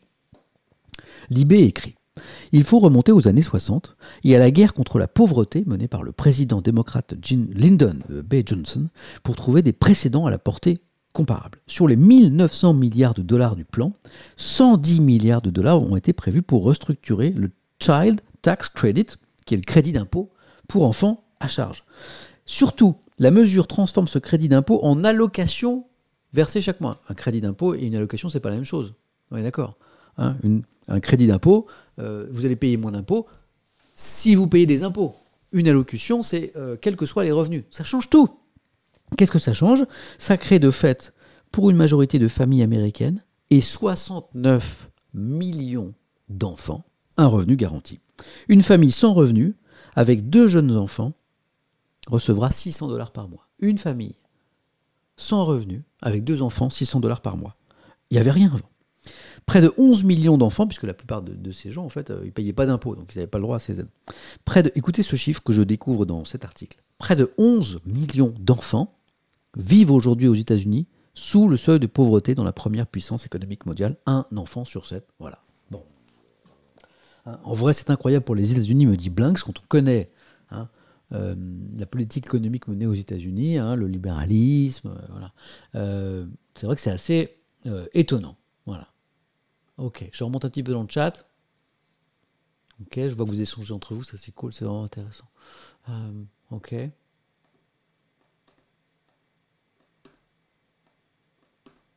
Hmm. Hmm. Ben, certains s'interrogent. Hein. Euh, la réflexion d'Isère est intéressante. Mais au final, l'injection de beaucoup d'argent public est-ce bon? Ne pas laisser le marché se réguler lui-même afin de permettre aux artisans de prendre leur part, vaut-il mieux financer d'énormes travaux qui vont profiter à des multinationales? Quand on sait qu'en France, 85% des emplois viennent des PME, pas des multinationales, je me pose la question quand même de l'intérêt de ces plans de relance. Alors, euh, pose une question intéressante, c'est euh, à qui va aller cet argent? Est-ce que c'est aux énormes entreprises? Est-ce que les PME vont y avoir droit? Bonne question. Après, laisser le marché se réguler lui-même, ça c'est autre chose. Si tu laisses le marché se réguler lui-même, je suis pas sûr que ça va construire euh, de, forcément des ponts, des autoroutes, que ça va améliorer le système médical, que ça va, que ça va venir financer les, et soutenir les, familles pauvres avec des, enfants. Hein. Le marché, quand on le laisse faire, il va là où il peut se faire de l'argent. C'est ça le marché. Donc parfois, l'État, je ne sais pas où il faut mettre le curseur, hein, je ne suis pas là pour euh, professer euh, des idées, mais, euh, mais en tout cas, quand tu laisses faire le marché, il n'est pas sûr que, que, ça, vienne forcément au bénéfice des, des, plus fragiles. Mais en tout cas, beaucoup s'interrogent. Est-ce pas la facilité que fait, ce que fait Joe Biden, me demande Hélène Rose, par exemple hmm.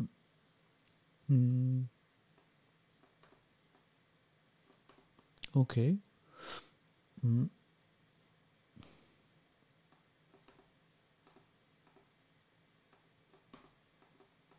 Euh, juste, j'en ai pas parlé encore. Mais je, saisis la question de comic, euh, sans. sans MST, le pseudo, qui nous dit, euh, j'ai pas, pas vu, mais peut-être que certains sont interrogés, je ne veux embêter personne, mais Samuel va-t-il s'exprimer sur la mini-polémique de ses récents tweets? Alors la réponse est non. Pourquoi? Parce que Twitch n'est pas tweet.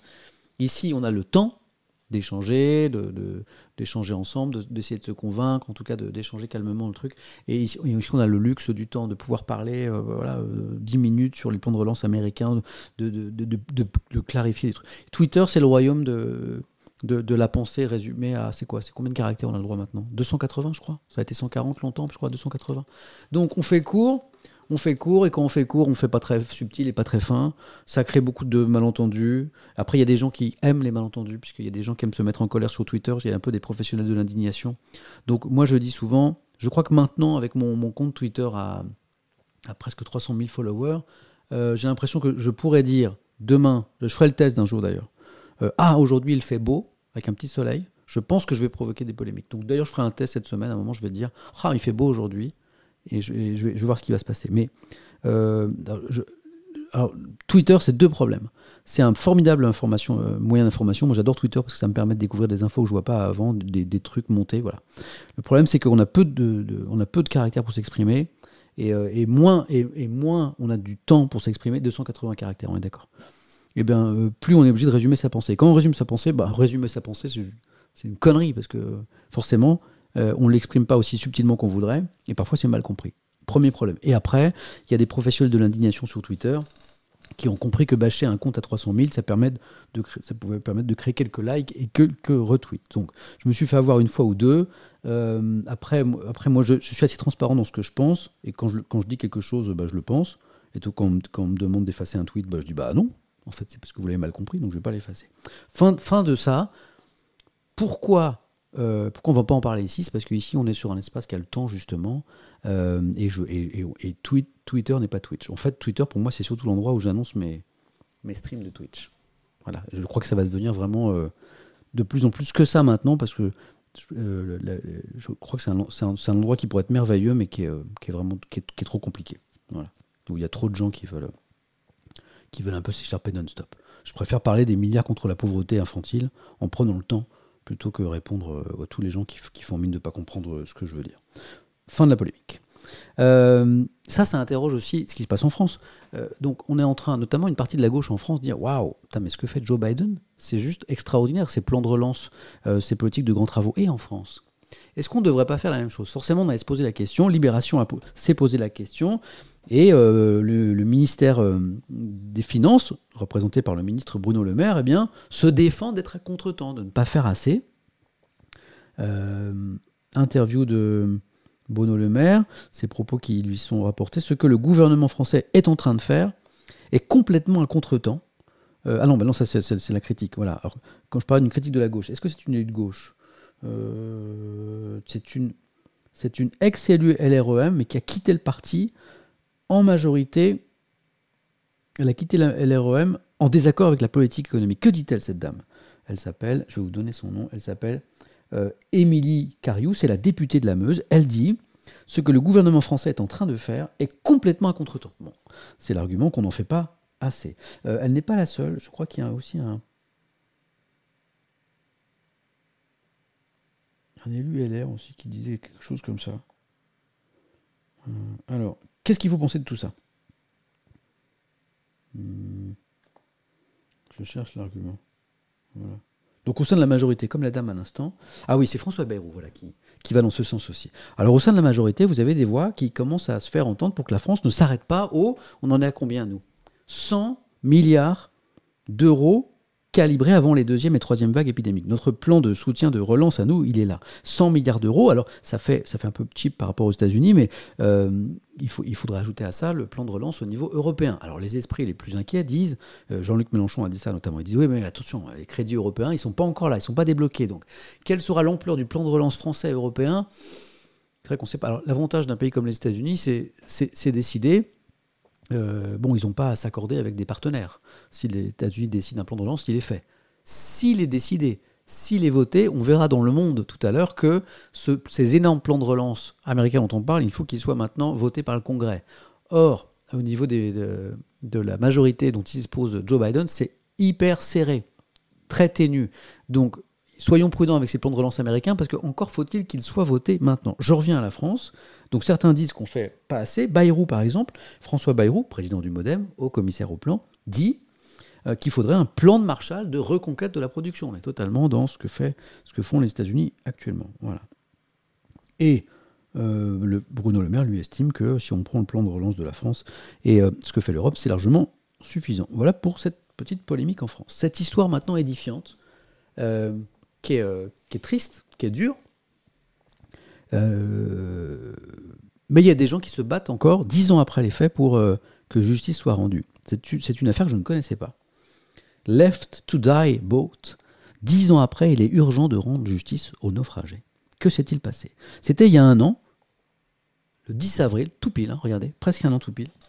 C'était il y a un an.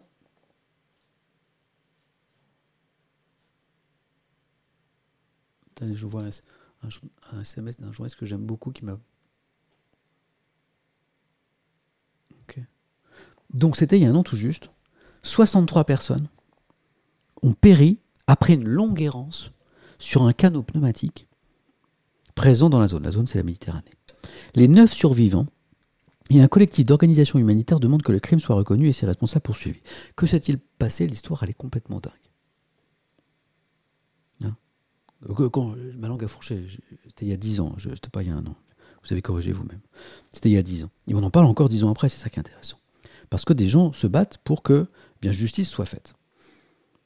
Il y a 10 ans, le 10 avril 2011, 11 personnes échouaient à bord d'un bateau pneumatique à proximité de Zliten sur les côtes libyennes. Les, les 11 personnes dont on parle, c'est les survivants. Ils étaient bien plus nombreux sur le bateau à l'origine. Après 14 jours de dérive en Méditerranée, les rescapés étaient à peine conscients. Une femme est morte sur la plage.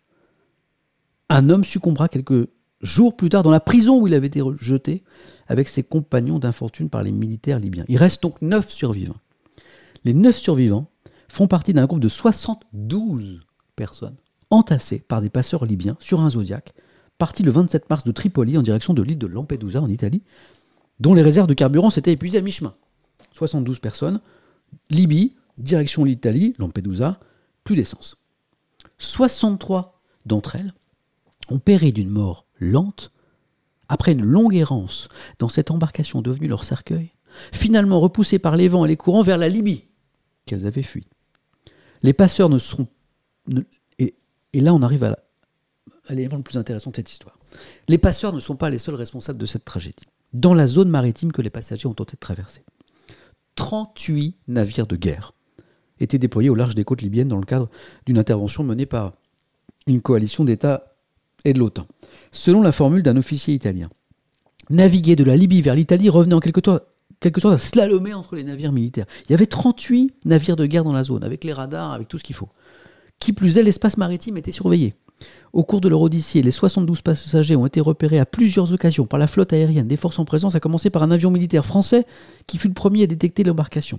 Tous les bateaux transitant dans la zone ont été alertés par des signaux de détresse émis par les gardes-côtes italiens leur demandant de porter assistance au navire. À deux reprises, un hélicoptère portant l'inscription Army sur son flanc a survolé les boat people, leur lançant même des bouteilles d'eau et des biscuits avant de disparaître.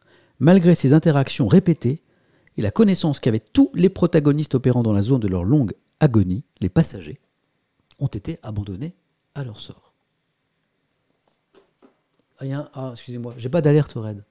Il y a eu un raid, je vais remercier tout de suite. Qui m'a fait un petit raid? Ah, je remonte tout de suite. C'est Cryptos TV. Merci, merci beaucoup. merci. Désolé, il faut que j'installe une alerte raid. J'ai pas de, j'ai pas d'alerte raid. Bah, heureusement que vous êtes là dans le chat. Merci beaucoup. Merci Cryptos euh, pour le raid et merci à tous ceux qui nous rejoignent. On est dans la matinée Étienne je vous rappelle le concept. On, lit les journaux tous les matins. Enfin, j'essaye tous les matins. On en parle ensemble. Euh, et de la vie aussi. Et là, on est sur une histoire édifiante d'un bateau euh, de réfugiés entre la Libye et les côtes italiennes. Et plein de navires de guerre occidentaux qui n'ont rien fait pour les secourir. Voilà où on en était. Merci pour le raid, en tout cas. Donc, donc l'histoire est complètement folle. On continue. Donc, abandonnés à leur sort. Par leur indifférence, tous ceux qui ont vu le Left to Die boat ont tué 63 personnes sans même toucher leur corps. Les 9 survivants, soutenus par une coalition d'associations, demandent depuis 10 ans que le crime dont ils et elles ont été victimes soit reconnu et ses responsables poursuivis. Il y a un combat depuis.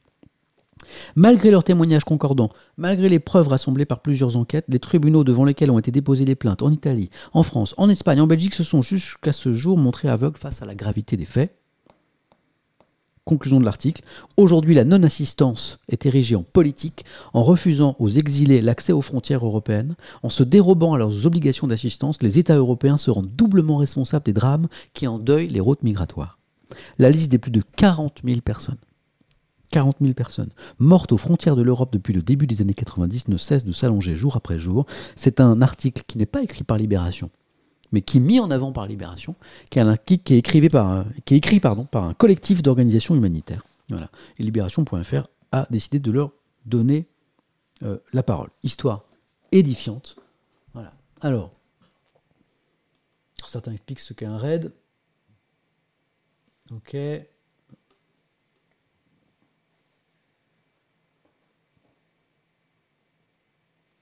Hmm.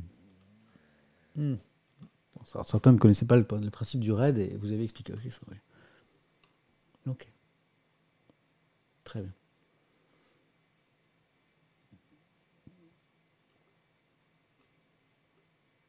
Merci pour tous les F dans le chat à, propos de, ces gens qu'on vient d'évoquer. 63 personnes qui ont péri dans ce cadeau pneumatique parce qu'on a ignoré leurs appels de détresse. Donc ça, c'est à dire dans l'IB.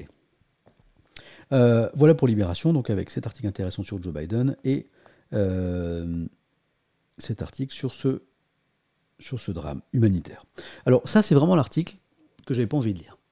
Aujourd'hui en France, le Parisien, euh, pièces détachées, pourquoi les prix flambent? Franchement, bon, moi j'ai pas de voiture, pourquoi les prix flambent des pièces détachées? Je me dis ouais, what else quoi? Et en fait si, et en fait si, c'est vachement intéressant les constructeurs automobiles français disposent d'un monopole sur les pièces de carrosserie qui entretiennent l'inflation. Ça, ça m'a rappelé des discussions avec des spécialistes économiques de France Télévisions.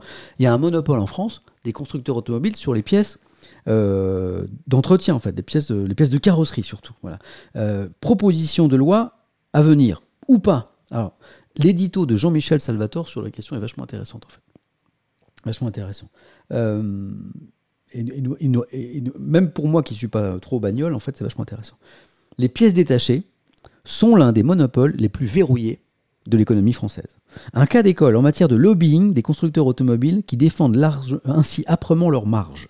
C'est un sujet dont on parle depuis plus de 20 ans. Ça fait 20 ans qu'on parle de cette histoire de pièces détachées. Et 20 ans après, moi je pensais que c'était réglé cette histoire. Et ça ne l'est pas en fait, c'est l'intérêt de l'article. Une première directive européenne sur la déréglementation du secteur remonte à 2004. Il y a une directive européenne pour, euh, pour mettre fin à ces monopoles qui date de 2004. Il y a 17 ans. Elle a fait l'objet d'un vote du Parlement européen en 2007. Dans la foulée, l'autorité de la concurrence française a recommandé en 2012 une levée progressive de ce monopole pour faire baisser le prix de l'entretien des voitures. Moi j'avais vu ça à l'époque, donc je m'étais dit que ça y est, c'était faible. Non, toujours pas en fait.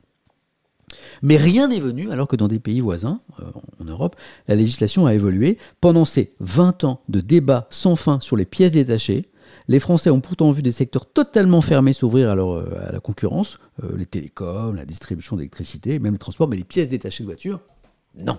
Bon, pourquoi? On va comprendre. Ce monopole correspond bien à ce que Emmanuel Macron appelait une rente, Édouard Philippe avait pris en son temps des engagements pour faire bouger les choses.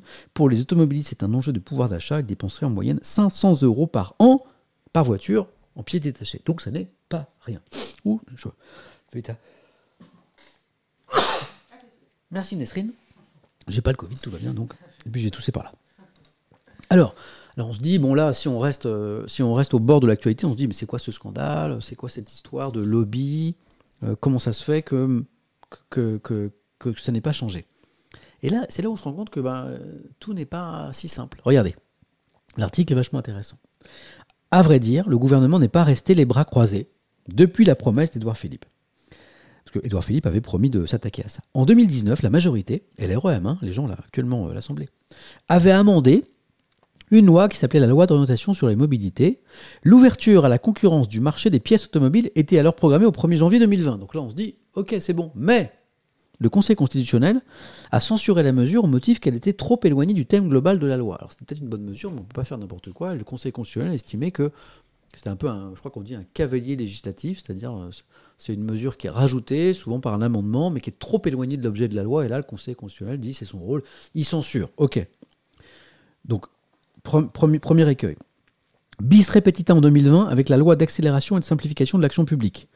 L'article 136 n'a pas passé l'étape des sages, c'est toujours le Conseil constitutionnel, qui l'ont jugé non conforme pour les mêmes raisons. La loi, on ne peut pas faire n'importe quoi. Manifestement, le Conseil constitutionnel a estimé que sans, le Conseil constitutionnel, ne se, prononce pas sur le, fond, hein, mais sur la, forme. Voilà. Et d'estimer que là, on ne pouvait pas euh, accepter ce. Je crois que ça s'appelle un cavalier législatif, à vérifier. Ça n'est pas terminé. Il y a quelques jours, euh, le député de la Sarthe, Damien Pichereau, majorité, LREM, a déposé au groupe une proposition de loi, toujours pour lutter contre ce monopole.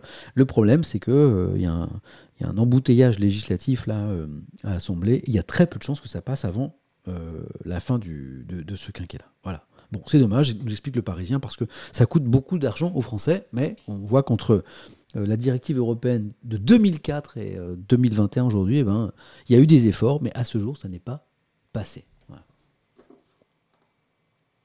certains, certains qui, comme Style Romy, que je salue, qui arrive un peu tard, et d'autres, nous demandent qui est la personne mystérieuse qui apparaît parfois dans le, dans le miroir. Ça n'est pas le fantôme de la matinée Étienne, cette pièce n'est pas hantée, mais c'est une journaliste de France 4, Nesrine, qui fait un reportage sur vous, pour une émission qui s'appelle 1, 2, 3, Lumni.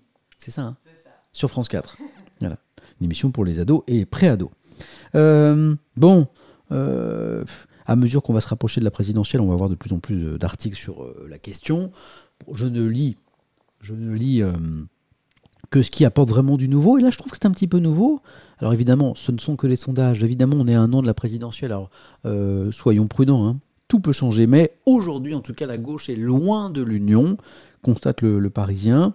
malgré une table ronde à l'appel de Yannick Jadot, l'écologiste, vous en avez peut-être entendu parler, le dialogue reste difficile et les sondages moroses. De quoi s'agit-il? Euh, Donc, euh, le Parisien revient sur euh, l'appel lancé par le député européen écologiste Yannick Jadot, une table ronde pour s'écouter, peut-être pas pour s'entendre, mais en tout cas pour, s'écouter. Je crois que ce sera samedi. Une vingtaine de leaders de la gauche qui ont dit qu'ils s'y seraient, donc ça c'est plutôt bien, parmi lesquels Anne Hidalgo, Olivier Faure, Julien Bayou, bah tiens, qu'on a reçu jeudi dernier ici, Anne Hidalgo, la maire de Paris, Olivier Faure, ok, Fabien Roussel, voilà, communiste, Benoît Hamon, Voilà. Objectif, aplanir les différends et esquisser un possible rapprochement en vue de la présidentielle. Il faut arrêter nos conneries, que chacun mette dans sa poche ses certitudes, ses ressentiments et fasse un pas vers l'autre. Euh, dresse un proche de Jadot. Jadot, il est pour l'union de, la gauche. Euh, alors le, journal constate que le contexte est morose pour la gauche qui part divisée vers 2022. Et là, on parle de ce sondage IFOP qui a fait beaucoup parler de lui ce week-end, qui est paru dans le JDD hier, journal du dimanche, selon aucun, selon lequel aucun des candidats pressentis de la gauche ne se qualifierait pour le second tour. Jean-Luc Mélenchon obtiendrait le meilleur score de 10 à 13,5% des, selon les scénarios, loin derrière Marine Le Pen et Emmanuel Macron. Sondage terrifiant. Qui dit ça? C'est Benoît Hamon. Euh, sondage terrifiant parce que ça veut dire qu'une majorité de Français préfèrent l'extrême droite à la gauche républicaine. Il serait criminel pour la gauche de ne pas se rassembler. Une idée également défendue par le maire écologiste de Grenoble, Éric Piolle, qui met en garde contre toute tentative de hold-up sur l'Union. Bon, il y a des tensions à gauche. Euh, la méfiance est plus grande du côté de Jean-Luc Mélenchon qui pourrait se faire représenter samedi. Il n'y aura peut-être pas Jean-Luc Mélenchon samedi. C'est un numéro de claquette pour dire plus unitaire que moi tu meurs, a-t-il raillé, d'où le titre du Parisien, la gauche encore loin de l'Union. Voilà, bon. Euh, D'ailleurs, on lira un édito dans l'opinion tout à l'heure intitulé La gauche la plus bête du monde. Hop, un œil vers le chat. Trop d'ego pour un rassemblement me dit Sulf Maheg. Hmm. Hmm. Euh, Je crois que Dounis résume très bien l'idée. En fait, tous les candidats veulent que l'Union soit derrière eux. Voilà, c'est peut-être peut un petit peu. Je pense que c'est bien résumé. Voilà. Euh, et Famille 83 nous dit la même chose. euh, c'est assez joliment dit d'ailleurs. Ils sont tous pour l'Union de la gauche du moment que c'est eux le chef. C'est exactement ça. Ok. Bon, je crois qu'on a bien saisi le, problème de, la gauche. Ok. On peut passer à la suite. Euh, pour ceux qui aiment un petit peu l'univers musical de, Jean-Louis Aubert, il y a un show.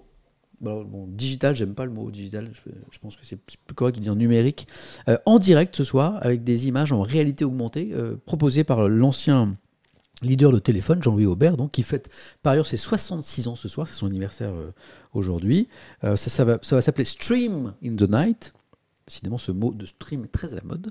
Stream in the Night, c'est ce soir 21h sur un site qui s'appelle songkickpresidents.com, .com, pardon, songkickspresence.com, voilà.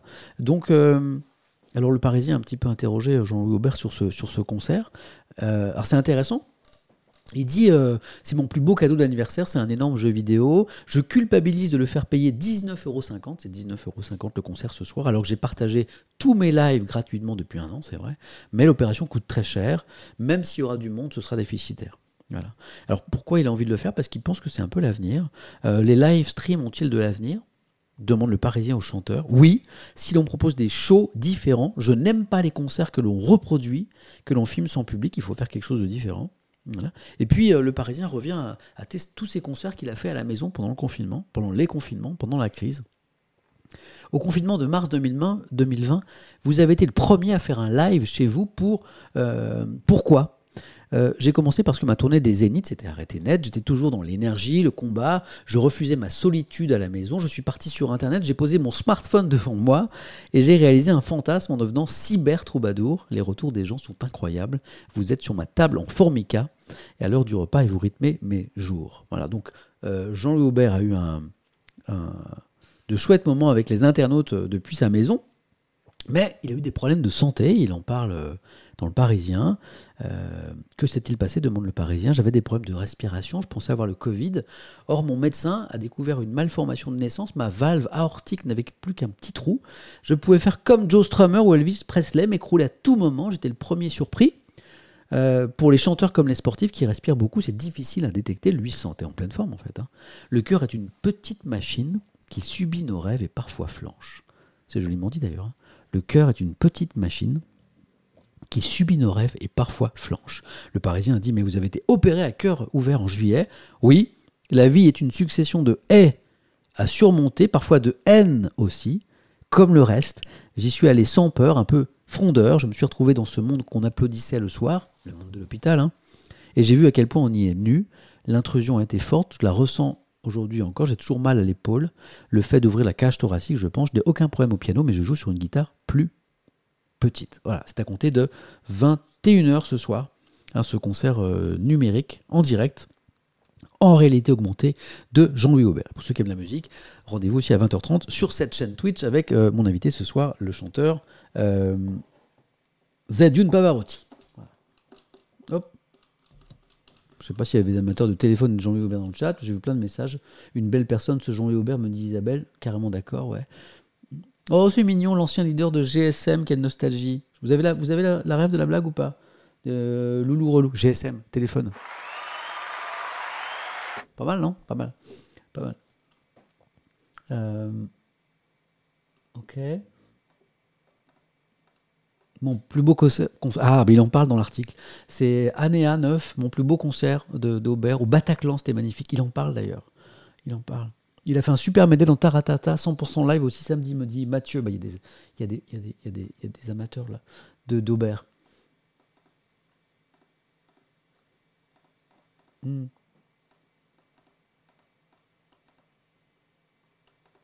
Ok. Vous êtes sur le prix aussi pour le, du concert virtuel. Bah, Lui-même, il le regrette, hein, mais il dit que même à ce prix-là, il va perdre des sous. Mm. Euh, ah Le sujet. Elle est où ma musique de la polémique? Le sujet un peu polémique de ce matin. Euh, allez, alerte polémique. Hein? Vous aurez été prévenu. hein. La mosquée de la discorde plusieurs jours que je vois cette polémique monter là avec euh, le maire de Strasbourg euh, accusé hein, d'avoir voté une subvention pour cette mosquée portée par une fédération d'origine turque. Alors je voyais je voyais l'info, je voyais les articles, j'attendais un petit peu un, un article qui prenne euh, qui prenne un petit peu de, recul pour nous expliquer un petit peu ce qui se passait. euh, voilà. Et je l'ai trouvé cet article dans, la Croix, la mosquée de la discorde donc avec une enquête assez bien faite sur le chantier controversé donc de la mosquée Eyüp Sultan, je- j'espère que je prononce bien, de Strasbourg, portée par une fédération d'origine turque. De quoi s'agit-il? Bah, Franchement, salut, je viens d'arriver, oh my god, mosquée, quoi la mosquée? Bah, Là, t'arrives au bon moment. C'est un peu le sujet polémique du jour, et j'espère que dans le chat, vous allez rester, euh, comme, toujours, intelligents et corrects les uns par rapport aux autres, même si vous n'êtes pas d'accord sur cette question de mosquée. Vraiment, le- dossier est bien fait. En votant le principe, donc la subvention n'est pas débloquée aujourd'hui, en votant le principe d'une subvention de plus de 2 millions et demi d'euros pour la construction d'une mosquée portée par une fédération d'origine turque, la mairie écologiste de Strasbourg a déclenché une polémique jusqu'au plus haut sommet de l'État, puisque le ministre de l'Intérieur en a parlé, euh, qui a même conduit le Sénat à amender la loi séparatisme jeudi 8 avril, donc ce n'est pas une petite polémique.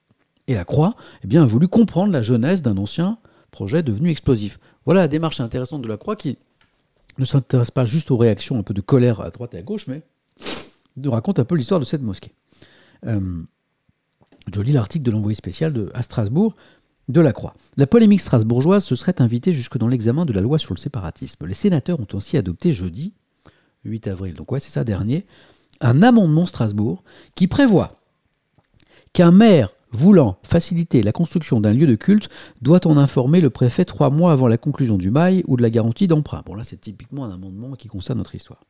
L'amendement a été déposé par le ministre de l'Intérieur, Gérald Darmanin, le même qui, deux semaines plus tôt, le 22 mars, avait tweeté Twitter, la mairie verte de Strasbourg finance une mosquée soutenue par une fédération qui a refusé de signer la charte des principes de l'islam de France et qui défend un islam politique. Donc ça c'est le tweet de Darmanin. Le conseil municipal de la ville venait alors de voter le principe de cette subvention pour la construction d'une mosquée affiliée à la Confédération islamique Mili Gorus. La loi de séparation des églises et de l'État, précision très importante, euh, ne s'appliquant pas en Alsace-Moselle, eh bien ce type de participation publique y est autorisé. Voilà. Hein, certains d'entre vous le savent peut-être. Perso, je ne vois pas pourquoi la France, qui est un pays athée, devrait financer quelque religion que ce soit, euh, écrit Nuange dans le chat. Alors, il y a cette exception, l'Alsace-Moselle, hein, où la loi de séparation des églises et de l'État ne, ne s'applique pas. Donc, voilà, cette, euh, euh, subvention est possible. Je ne dis pas qu'elle est souhaitable, en tout cas, elle est possible uniquement dans, dans cette région. Euh, mardi 6 avril, l'association incriminée, hein, tenait une conférence de presse à proximité de la future mosquée. Avec assurance, les responsables locaux et nationaux de la CIMG ont qualifié d'infondées les accusations d'islam politique, dont Gérald Darmanin parlait à l'instant, et d'allégeance à Ankara, donc au pouvoir turc. Quant à la charte considérée par Emmanuel Macron comme un engagement net, clair et précis pour la République, ils disent avoir refusé de la signer, surtout pour des raisons de méthode. La dernière mouture du texte ne l'aurait pas été soumise avant signature. Voilà pour les positions des uns et des autres. Et maintenant, on revient euh, un petit peu à l'histoire de cette mosquée et de, ce mouvement. Fondé en 69 par Nekmetin Erbakan, premier chef de gouvernement islamiste de l'histoire de la Turquie, Milis Gorus affiche une couleur nationaliste et conservatrice marquée. Localement, ça c'est l'association, hein. localement, la plupart de ses détracteurs préfèrent garder l'anonymat et préviennent que son discours est si bien huilé qu'il en devient inattaquable. Hmm. Je n'ai aucun doute sur la proximité idéologique de la CIMG, avec le pouvoir turc actuel. Qui dit ça? C'est euh, l'adjointe communiste de la maire de Strasbourg qui s'appelle Ulia Turan. Un autre euh, opposant au projet municipal, Jean-Philippe euh, Vetter, là on est du côté de LR, de la droite, nuance l'expression parfois employée de mosquée d'Erdogan. Miligorus est une vision encore plus rigoriste de l'islam que celle d'Erdogan, dit-il. Voilà pourquoi il y est opposé. Face au procès en islamo-gauchisme, dont on parle décidément beaucoup en ce moment, et au soupçon de lobbying pro-turc en interne, la majorité municipale, donc écologiste, maintient sa ligne de défense. L'ambitieux chantier n'a rien de nouveau. On a probablement trop fait confiance à nos prédécesseurs qui avaient toujours soutenu le projet de façon explicite, indique-t-on dans l'entourage de la maire écologiste de la ville. Donc du côté de la municipalité, on se dit, mais attendez, ce projet il est super vieux, on le soutient depuis super longtemps et on nous tombe dessus. Euh, alors, d'où vient ce soutien? Jugeant les ambitions euh, d'Ayoub Sultan légitimes après 20 ans d'existence à la Méno, le précédent maire, le socialiste Roland Ries, avait accordé effectivement le permis de construire en 2014, donc il n'a pas été donné par cette municipalité, assisté à la pose de la première pierre en 2017.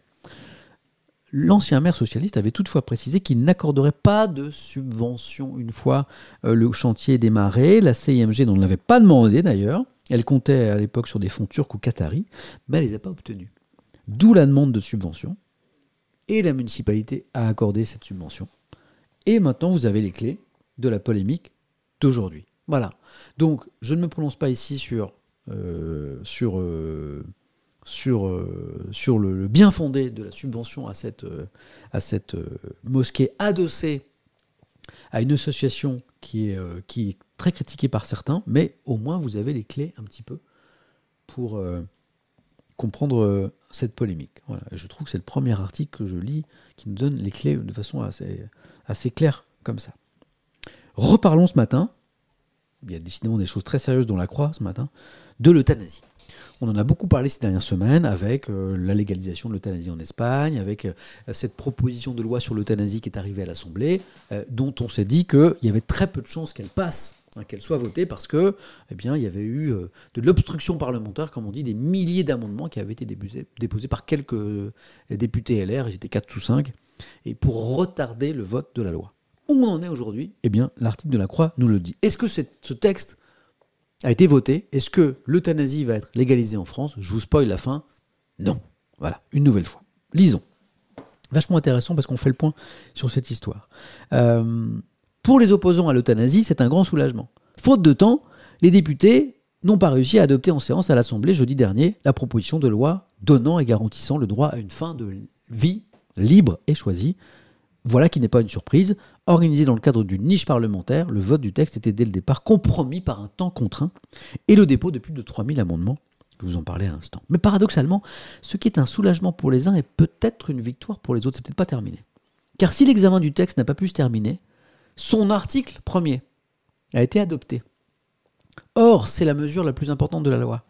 Article premier qui prévoit qu'une assistance médicalisée à mourir peut être demandée par toute personne capable et majeure.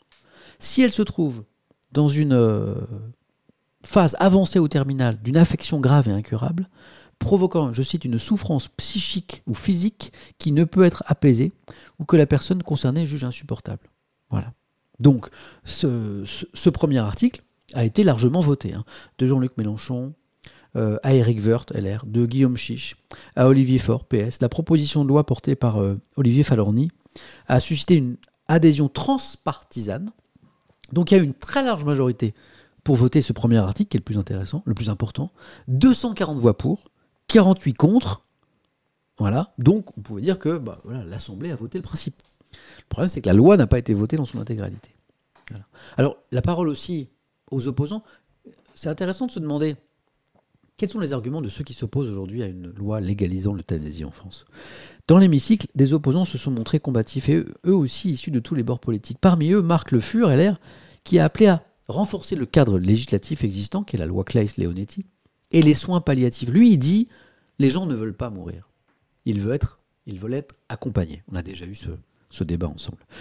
Depuis le banc communiste maintenant, Pierre Daréville a alerté sur la rupture éthique, la transgression que représente l'acte de tuer. C'est un autre argument des gens qui sont opposés à l'euthanasie, on en a parlé aussi, c'est, ce serait une rupture euh, civilisationnelle en fait, d'accepter qu'on donne la mort, même dans un cadre médical encadré. Bon.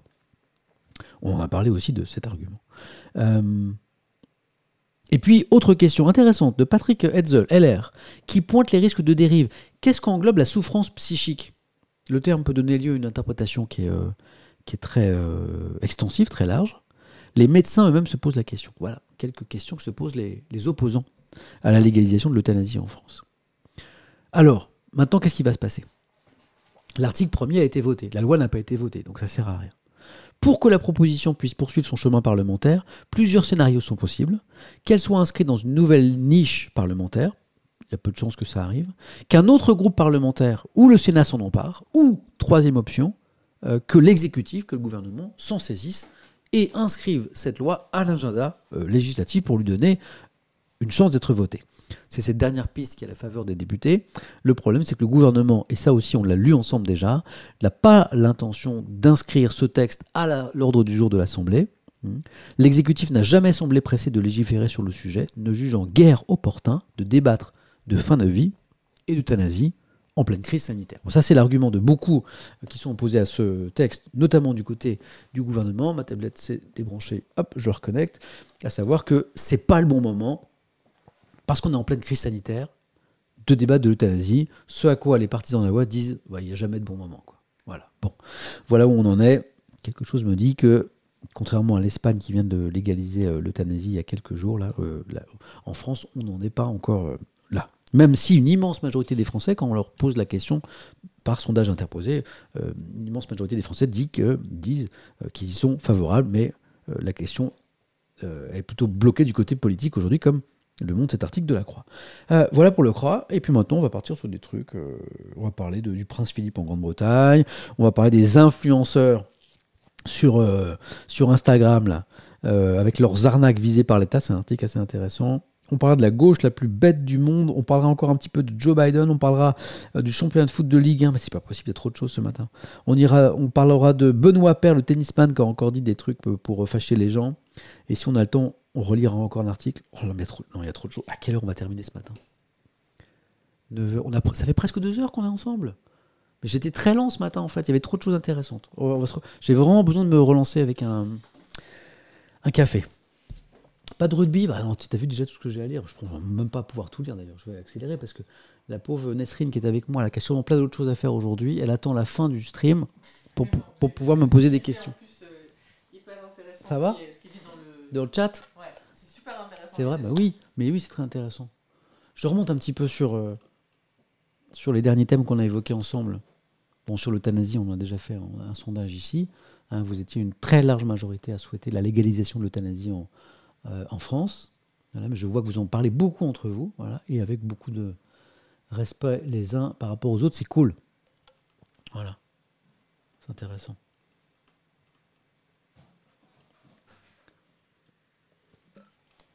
Et puis je lis aussi des commentaires un peu plus haut sur la mosquée. Là aussi, oh viens, ça va Malo?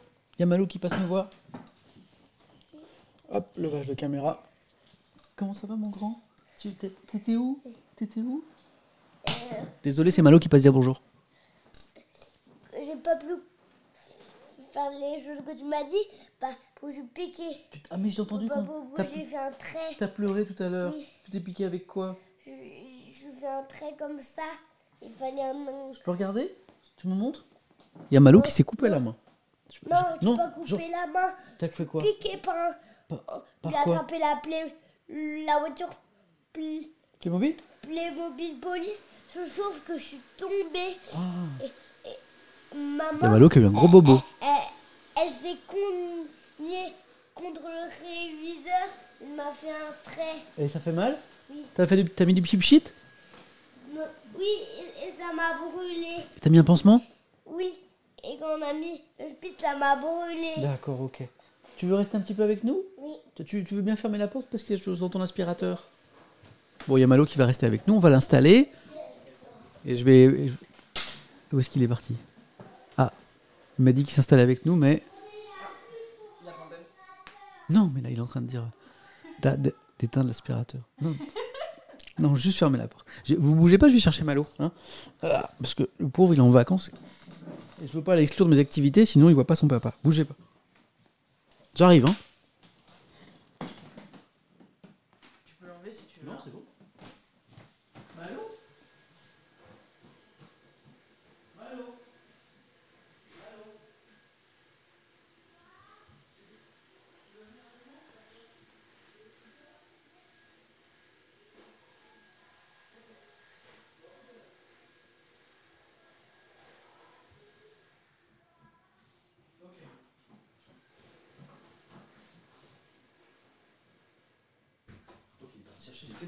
Ah, t'avais joué. Bon les amis, je crois que Malo est parti chercher ses Playmobil, donc il va nous rejoindre dans un instant. En attendant, on va se faire une petite pause café et on va poursuivre la lecture des journaux. Je sais pas si c'est parce que j'avais pas fait de stream depuis un moment, mais je suis quand même très bavard ce matin. On va battre des records ce matin, donc plus de deux heures. Des nouvelles du surimi dans la piscine à boules. Oui, je vois que certains suivent mes épisodes. Récemment, Malo avait planqué une boîte de surimi dans sa piscine à boules. Euh, on est vite allé les chercher. Euh, Attention, le miroir avec Malo, vous avez raison, on fera attention. On fera attention. Bon, un petit café? Allez, un petit café pour tout le monde. Euh, enfin, pour ceux qui veulent. Et puis, on réattaque les derniers articles qui nous restent là. Ce matin, je suis particulièrement bavard.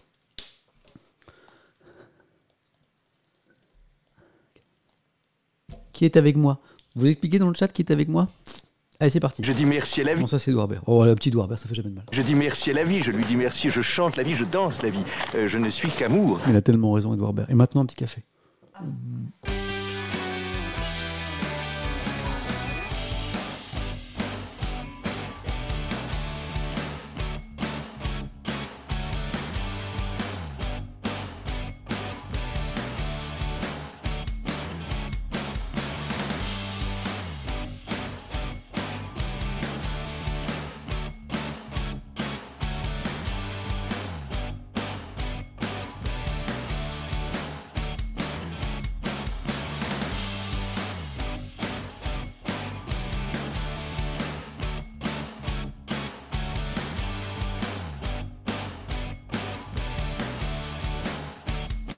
Allez, c'est parti.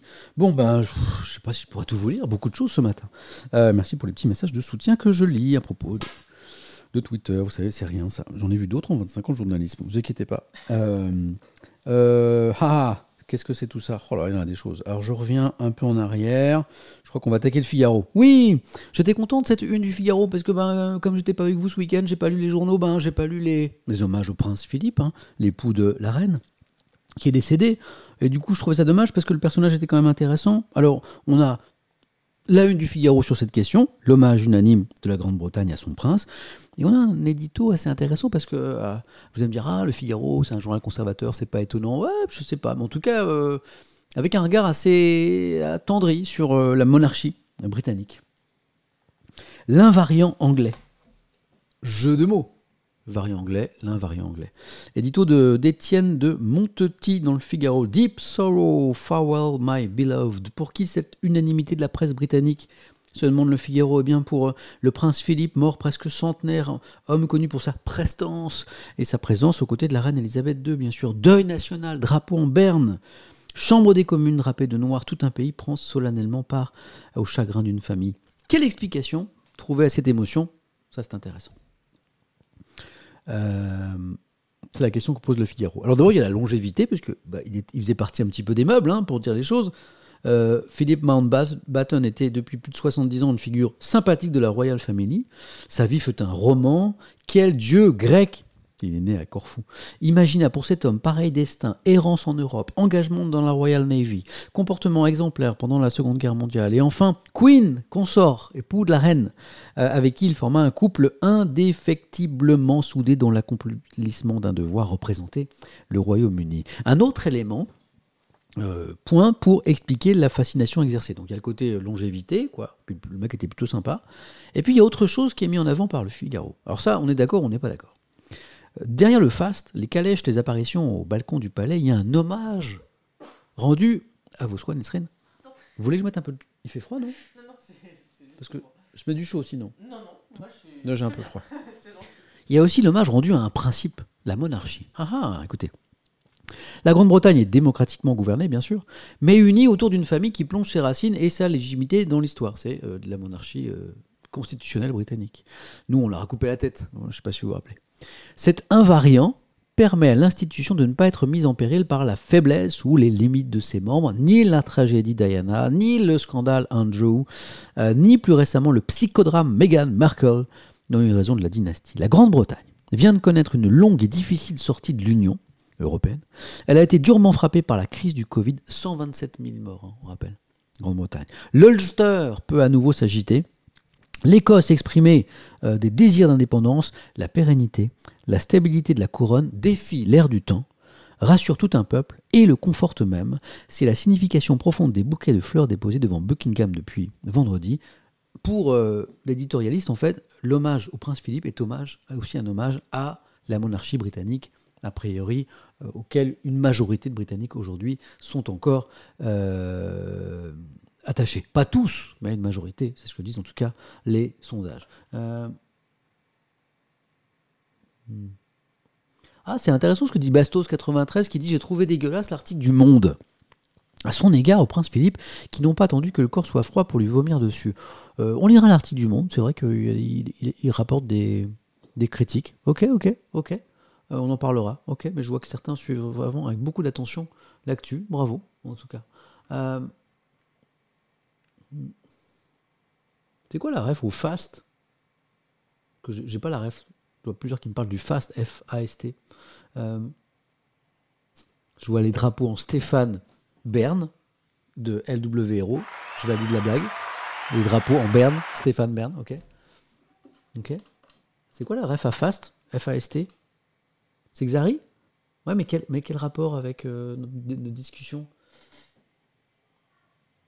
Oui, je sais. Mais pourquoi, pourquoi quelqu'un me parle du fast? Je sais que c'est lui, mais pourquoi on parle de, Xa, de Xari maintenant?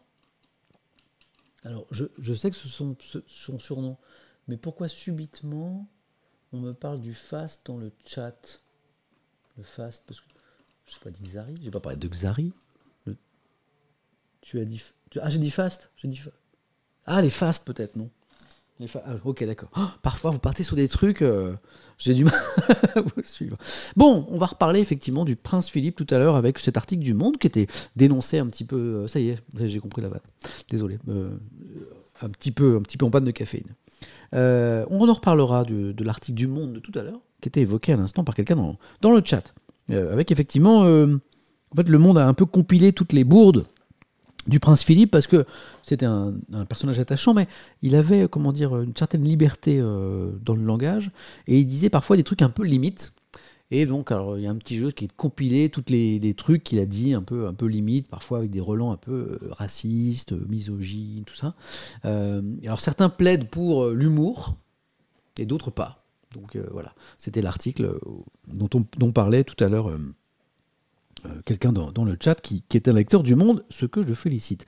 Alors, hé, les influenceurs, vous savez, les, gens sur Insta, là, les, Dubaï et consorts qui vendent des trucs, euh, c'est un peu louche, c'est super cher, ça marche pas trop. Vous voyez ça? Alors, on en parle beaucoup, ça, mais c'est la première fois que je vois un article consacré là-dessus, euh, sachant qu'il y a du nouveau. Euh, Bercy, le ministère des Finances, a décidé de. Ah voilà, quand je dis, personnage un peu attachant, et quelqu'un me dit il est homophobe, raciste et misogyne. C'est tout le débat, vous inquiétez pas, on va en parler. Le drop shipping, exactement, Babo, exactement, tu as la ref, exactement. On y va, article du Figaro vachement intéressant sur ce que font certains de ces influenceurs. Les adeptes du dropshipping sont accusés d'abuser leur communauté et de frauder le fisc. Papapam. Bercy a décidé de taper du poing sur la table, comme ça. Voilà. Alors, de quoi s'agit-il?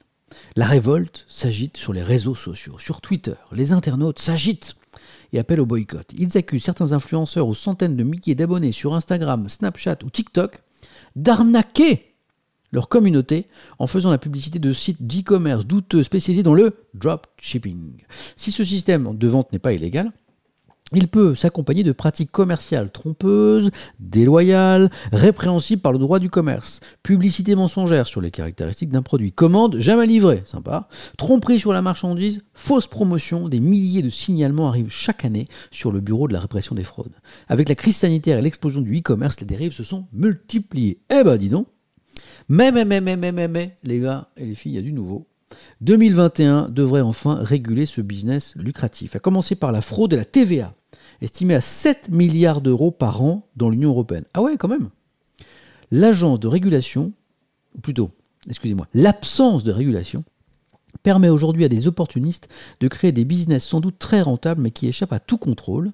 Hein, c'est un, un, acteur du marché qui dit ça. Le dropshipping est un modèle hybride où un, éditeur d'un site vitrine vend des produits mais qui n'a pas en stock. Il s'occupe juste de la présentation, du packaging, voilà, parfois il y rajoute son logo, de la livraison et du SAV. C'est une passerelle entre le fournisseur d'un produit et son acheteur. Hein. Ça c'est pour la def. Vêtements, outils tech, euh, maquillage, le dropshipper revend plus cher des produits achetés à moindre prix chez les géants de l'export comme Wish ou AliExpress. Alors le phénomène a pris une telle ampleur que Bercy veut faire le ménage maintenant fiscalement, donc le point sur la table. Un récent rapport de l'inspection des finances révèle que, mais le chiffre il est dingue, 98% des vendeurs de dropshipping n'étaient pas immatriculés à TVA. 98% les mecs ils sont totalement ils sont pas dans les clous du tout en fait. Ils déclarent absolument pas leur truc, pas de TVA, tu m'étonnes que c'est super rentable. TVA, c'est 20%. Euh, donc 4. Alors, il est où le chiffre que j'avais là? Voilà. Pour y remédier, une nouvelle notion va être introduite dans le Code général des impôts en juillet. Attention, je ne sais pas s'il y a des influenceurs dans le chat là, mais la, la règle du jeu va changer. En juillet, la vente à distance sera reconnue, même si l'intervention du vendeur dans la livraison du bien est indirecte. Toutes les plateformes facilitant les ventes dans l'UE deviendront solidaires de la TVA. Ah, bah ça va changer un petit peu le game, ça. Dans la galaxie du dropshipping, il faut distinguer les réseaux sociaux et les marketplaces comme eBay, Amazon, Rakuten. Ces dernières exercent un contrôle accru sur leurs vendeurs tiers car les arnaques peuvent abîmer leur réputation. Hein, c'est un acteur du, secteur qui dit ça. En revanche, certains petits sites de dropshipping ne passent euh, que par les réseaux sociaux au travers de posts sponsorisés ou des partenariats avec des influenceurs, nous y voilà, jouissant d'une forte communauté. Les marges réalisées par les marques sont considérables, assurant au passage une rémunération maximale aux influenceurs. Manifestement, ça rapporte des sous. Un électrostimulateur abdominal, vous voyez le truc là pour faire des, abdos là? Je ne sais pas si ça marche ce truc là. Se revend euh, à 80 euros sur certains sites. Voilà. Euh... Comment ça vaut ce truc là Ah oui, c'est ça. Un électrostimulateur abdominal vendu Wish, 20 euh, euros sur Wish se revend 80 euros sur certains sites. C'est n'importe quoi. 20,80. Pourtant, l'influenceur assure que c'est une bonne affaire. Donc ça, c'est clairement une arnaque. Car avec son code promotionnel, le produit passe de 130 à 80 euros. C'est chaud. Les influenceurs n'indiquent pas faire la promotion de sites de dropshipping. Effectivement, tout ça est un petit peu euh, euh, limite. Pour pas dire plus en fait. Pour pas dire comment dire. quel bon terme pour qualifier ce genre de, pratique. Je viens de dire limite, je trouve que je suis un petit peu faible là. Vous, diriez quoi? Honteux, ouais, c'est pas mal. Frauduleux, ouais. Ouais. Ouais. Malhonnête, ok, ok, ok. Scandaleux, ok. Bullshit, ok. Filouterie, ah, j'adore. C'est bâtard, oui, oui, c'est bâtard. Inacceptable, dégueulasse. Ah, j'adore, vous êtes super. Ah, moi, j'imagine un jeune à la maison qui a, besoin d'écrire une rédaction euh, qui sèche. Ben, en fait, il crée sa chaîne et puis euh, et, vous proposez plein de propos. Mécréant, immoral, euh, arnaque totale, malhonnête, abus, borderline, j'adore. Euh... Escroquerie illégale, ça y est, on a fait le tour. Fumeux, honteux, ouais, ouais, ouais, ouais, ouais, ouais. Fou- Foutage de gueule. Non, mais non, fallait pas. Non, il y, a- un message qui vient d'être supprimé par un modérateur. Non, c'est une vanne. Fils de, il a écrit fils de flûte. Ça, ça passe. Non, il faut, le débanner là. Non, non, fils de flûte, ça va. C'était juste une vanne.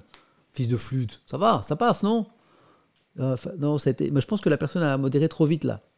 Voilà. C'est bien, merci les modos, vous êtes là et tout, mais fils de flûte, ça passe, fils de flûte. Et merci à Amber Heard, à la fille du Père Noël, et à Jax, j'arrive jamais à prononcer ton pseudo, euh, et à Nightbot, voilà. Euh, voilà, mais merci pour vos propositions. Et fils de flûte, ça va, fils de flûte, ça va, ça va. À une lettre près, ça passe. Vous d'accord? Hein? Ok? Fils... Ça vous fait rire en tout cas. Bon, alors donc ça change. Euh, Alors, est-ce que, les influenceurs sont vraiment, euh, sont vraiment les, les méchants bougres dont on parle? Est-ce qu'ils sont vraiment responsables? Dans cet écosystème digital, faut-il blâmer les influenceurs? Question du Figaro. À travers le marketing d'influence, certains se servent du lien de confiance avec leur communauté. Mais, mais, mais, mais, mais, les sites peuvent aussi jouer sur la naïveté des influenceurs. Il arrive qu'on nous envoie un produit à tester avant d'en faire la promotion, mais que les acheteurs en reçoivent indifférents. Ah, explique un célèbre influenceur, ok. Finalement, à qui incombe la responsabilité en cas de tromperie sur la marchandise Les différents acteurs se renvoient la balle, les agences d'influenceurs expliquent que c'est aux consommateurs de se retourner contre le vendeur, mais les sites frauduleux ont bien déjà souvent fermé. Ce qu'on voit, ce qu'on voit, ce qu'on voit, c'est que clairement, il faut, il est temps de réglementer cette histoire. Ces gens qui ne payent pas de TVA, qui, euh, qui s'adonnent à, de la tromperie sur la marchandise, parfois ne livrent pas. Donc clairement, il était temps qu'on s'y intéresse. Bercy, manifestement, s'y intéresse. Merci au Figaro pour l'article. Bon, tout à l'heure, on a vu euh, quelqu'un parler de la gauche la plus bête du monde. C'était pas, pas dans le chat. hein. C'était un article à propos de l'incapacité de la gauche à s'unir euh, pour, propo- pour proposer un front euh, uni pour la prochaine présidentielle, par exemple. Eh bien, l'édito de l'opinion ce matin s'appelle La gauche la plus bête du monde. Sont aux ordres du pognon, j'adore. Lapinator, j'adore. Euh, pour revenir aux influenceurs. Alors, lisons l'édito qui est assez bien troussé. On croyait la formule de Guy Mollet réservée à la droite Guy Mollet qui parlait de la droite la plus bête du monde. Eh ben non, elle passe à gauche avec ânerie et bagage. Le dernier sondage IFOP pour le JDD confirme une donnée clé de 2022. Jamais sous la Ve République, euh, l'espace politique de la gauche dans son potentiel électoral n'a été aussi étroit dans une France qui se droitise. Ok. Les circonstances, vachement intéressant l'édito, écoutez. Les circonstances pourtant euh, pouvaient paraître favorables. L'exécutif s'enlise dans la gestion sanitaire. La colère sociale menace. La crise ravive le besoin de protection et d'égalité. L'insécurité gagne. La sensibilité écologique progresse. Mais qu'importe, quels que soient les champions testés, la gauche ou les gauches plafonnent au premier tour à 28%. Alors, l'opinion dit, attendez, l'opinion, euh, l'époque devrait leur profiter, les idées écologiques progressent, euh, l'exécutif est super euh, pas populaire, euh, et pourtant, non, les candidats de la gauche n'enregistrent que de très faibles intentions de vote, même si ce ne sont que des sondages. Bon, c'est la question que pose l'opinion. Cet état d'urgence n'empêche pas les communistes de faire cavalier seul, les écologistes de jouer à que le meilleur perde, les socialistes de chercher l'incarnation d'un désert doctrinal, les insoumis de faire régner la terreur. Euh, L'opinion, ils sont pas fans-fans de, de la France insoumise, manifestement. Tous ont accepté le poker menteur de Yannick Jadot sur la candidature commune, c'est la, samedi, c'est la réunion qui aura lieu samedi prochain. Il finira peut-être en pacte de non-ingression, au mieux, et actera un éparpillement lourd de rancœur. Pas de dynamique, mais une promesse de s'entre-affaiblir les uns les autres. Premier choc. Personne donc pour perturber le duel Macron-Le Pen. Deuxième choc. Hormis la fragile option Hidalgo, personne pour faire barrage à Marine Le Pen en cas inespéré de présence au second tour. C'est dire le discrédit. Ah, bonne question de Télard. Quelle orientation politique l'opinion? C'est transparent. C'est un journal libéral, c'est-à-dire c'est un journal qui professe euh, le, le- moins de comment dire le moins d'entraves possible aux entreprises. Euh, Nicolas Bétou, le fondateur de ce journal, c'est également quelqu'un qui, qui dit arrêtez avec les taxes, arrêtez avec les voilà, avec les encadrements, laissez les entreprises créer de la richesse, des emplois, etc. C'est l'idée, c'est voilà, c'est le c'est la grille de lecture de l'opinion. Toute l'actualité est passée au tamis de cette grille qui est une grille économique libérale de, de l'actualité. Après, sur, sur la politique, ça en fait pas forcément des conservateurs. C'est plus compliqué que ça. Voilà. Euh, là, c'est plus un constat clinique. Dans leurs analyses politiques, ils sont pas. Bon, après, ils sont pas. euh, comme c'est un journal qui est très proche des entreprises, bah, vous pensez qu'ils ne sont pas euh, super proches de, de- la gauche et, et de l'extrême gauche et de la France insoumise, pour vous dire les choses. Voilà. Mais ils ne sont pas forcément très tendres avec la droite et, et LREM non plus. C'est un peu plus compliqué que ça. Mais voilà. Mais ils sont en tout cas très libérales dans le sens soutien aux entreprises un petit peu, quoi qu'il arrive. quoi. C'est un peu l'idée. Pour répondre à cette question. Bon, là, il, y a, est quelle heure? Il y a 11h44. Il y a un très long édito que je ne vous lirai pas, même s'il est vachement bien fait. Page 6 dans l'opinion, pour ceux que ça intéresse, sur euh, pourquoi la gauche est dans cet état aujourd'hui. Euh, regardez, ça fait, tout ça là. Euh, je ne vais pas vous le lire parce que ça va être trop long ce matin. On va accélérer un petit peu. Ah, moi je suis pas un fan de foot. Mais ça, c'est bon, ça. Ça, c'est très très bon. La façon dont l'équipe nous raconte cette dernière ligne droite du championnat de Ligue 1, là, c'est vraiment sympa. Alors, Lyon veut sa part, la part du Lyon, bien sûr. Euh, après sa victoire à Angers 3-0, c'est le constat que euh, Lyon n'est pas, est pas totalement di- di- distancé par rapport au trio de, de tête. Cette dernière ligne droite euh, du championnat de Ligue 1 est assez passionnante et c'est bien résumé par un article de Mélisande euh, Gomez. J'espère que je prononce bien Mélisande. Mélisande Comment vous diriez? Mélisande ou Mélisande? Mélisande, moi, je dirais. S- s- Ou Z Moi, je... Z Ouais. Ah, on, va, on part sur Mélisande. J'ai demandé à, à ma coach en prononciation qui est avec moi. euh, Non, c'est pas que je commence à avoir faim, que je veux pas vous saouler. hein. Il est, ça fait deux heures et quart que je parle. C'est fou ça. Euh, en général, je m'arrête au bout de, au bout de deux heures. Saint-Etienne est sauvé, c'est ça la vraie info, c'est mignon.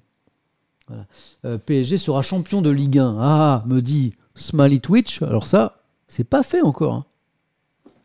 Donc, Mélisande Gomez euh, fait un petit article très sympa pour résumer tout ça. Et même quand on s'intéresse pas au foot, franchement, c'est intéressant on pourrait le lire comme la bande-annonce d'un blockbuster hollywoodien avec la grosse voix off, la musique ex- exagérée et le montage saccadé. 6 matchs, 5 points, 4 équipes et un titre. Je ne l'ai pas fait avec la voix euh, blockbuster là. Je ne saurais pas le faire d'ailleurs. Je vais essayer mais je vais être naze. Donc ça donnerait 6 matchs, 5 points, 4 équipes et un titre. Ah ça va, en fait c'était pas si mal que ça. Donc c'est comme ça qu'il faut le lire un petit peu. Les semaines passent et soufflent sur les braises d'un suspense incandescent où personne n'a lâché ce week-end. Dans le sillage, ah, je vois que certains ont validé mon. Ah, c'est gentil, vous êtes bien, vous êtes, vous êtes sympa parce que j'étais pas super. quoi. Merci.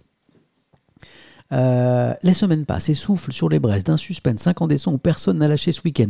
Dans le sillage du leader lillois, Lille toujours en tête, le PSG, Monaco puis Lyon ont répondu l'un après l'autre avec plus ou moins d'éclat. Il ne reste que 6 journées et c'est l'heure où chacun va se lancer dans les calculs incertains et des projections aussi fiables que les effets d'un couvre-feu dans le ralentissement d'un virus. Beaucoup d'humour, Mélissande. Que dit le calendrier? Où sont les confrontations directes Lyon qui va se frotter à Lille, puis Monaco pourra-t-il suivre la cadence Les équipes du bas de tableau vont-elles jouer les arbitres Ce sont des discussions qui ont le mérite d'occuper les semaines tellement longues du lundi au vendredi, mais qui ne pèsent pas lourd. En vérité, on ne sait rien aujourd'hui. Ah, il y a des supporters là, allez le LOSC. Il y a le supporter du FC Silmi, pour ceux qui n'ont pas la ref. Ça se joue euh, en ligne, c'est un jeu vidéo. Euh, avec... Viens, viens Malo, avec des streamers, euh, des célèbres streamers qui jouent en ce moment. Voilà. Il y a des supporters de Lens, il y a des supporters de l'OL. Ah, les supporters du FC Silmi sont là. Il y a Malo qui nous rejoint, là, qui est derrière moi. Je de voir un quand même. Il est là. Il y a... Ah, il y a, il y a un ALOM. Même. Bah, tu, tu supportes l'OM C'est vrai? Je, sais, je fais partie des, des petits résistants. Ah, on a une supportrice de l'OM avec nous Voilà, bah, ils sont là. Strasbourg, Ils sont arrivés. Nice, ça y est. Oh, bah ça y est, ils sont là. Bah, voilà.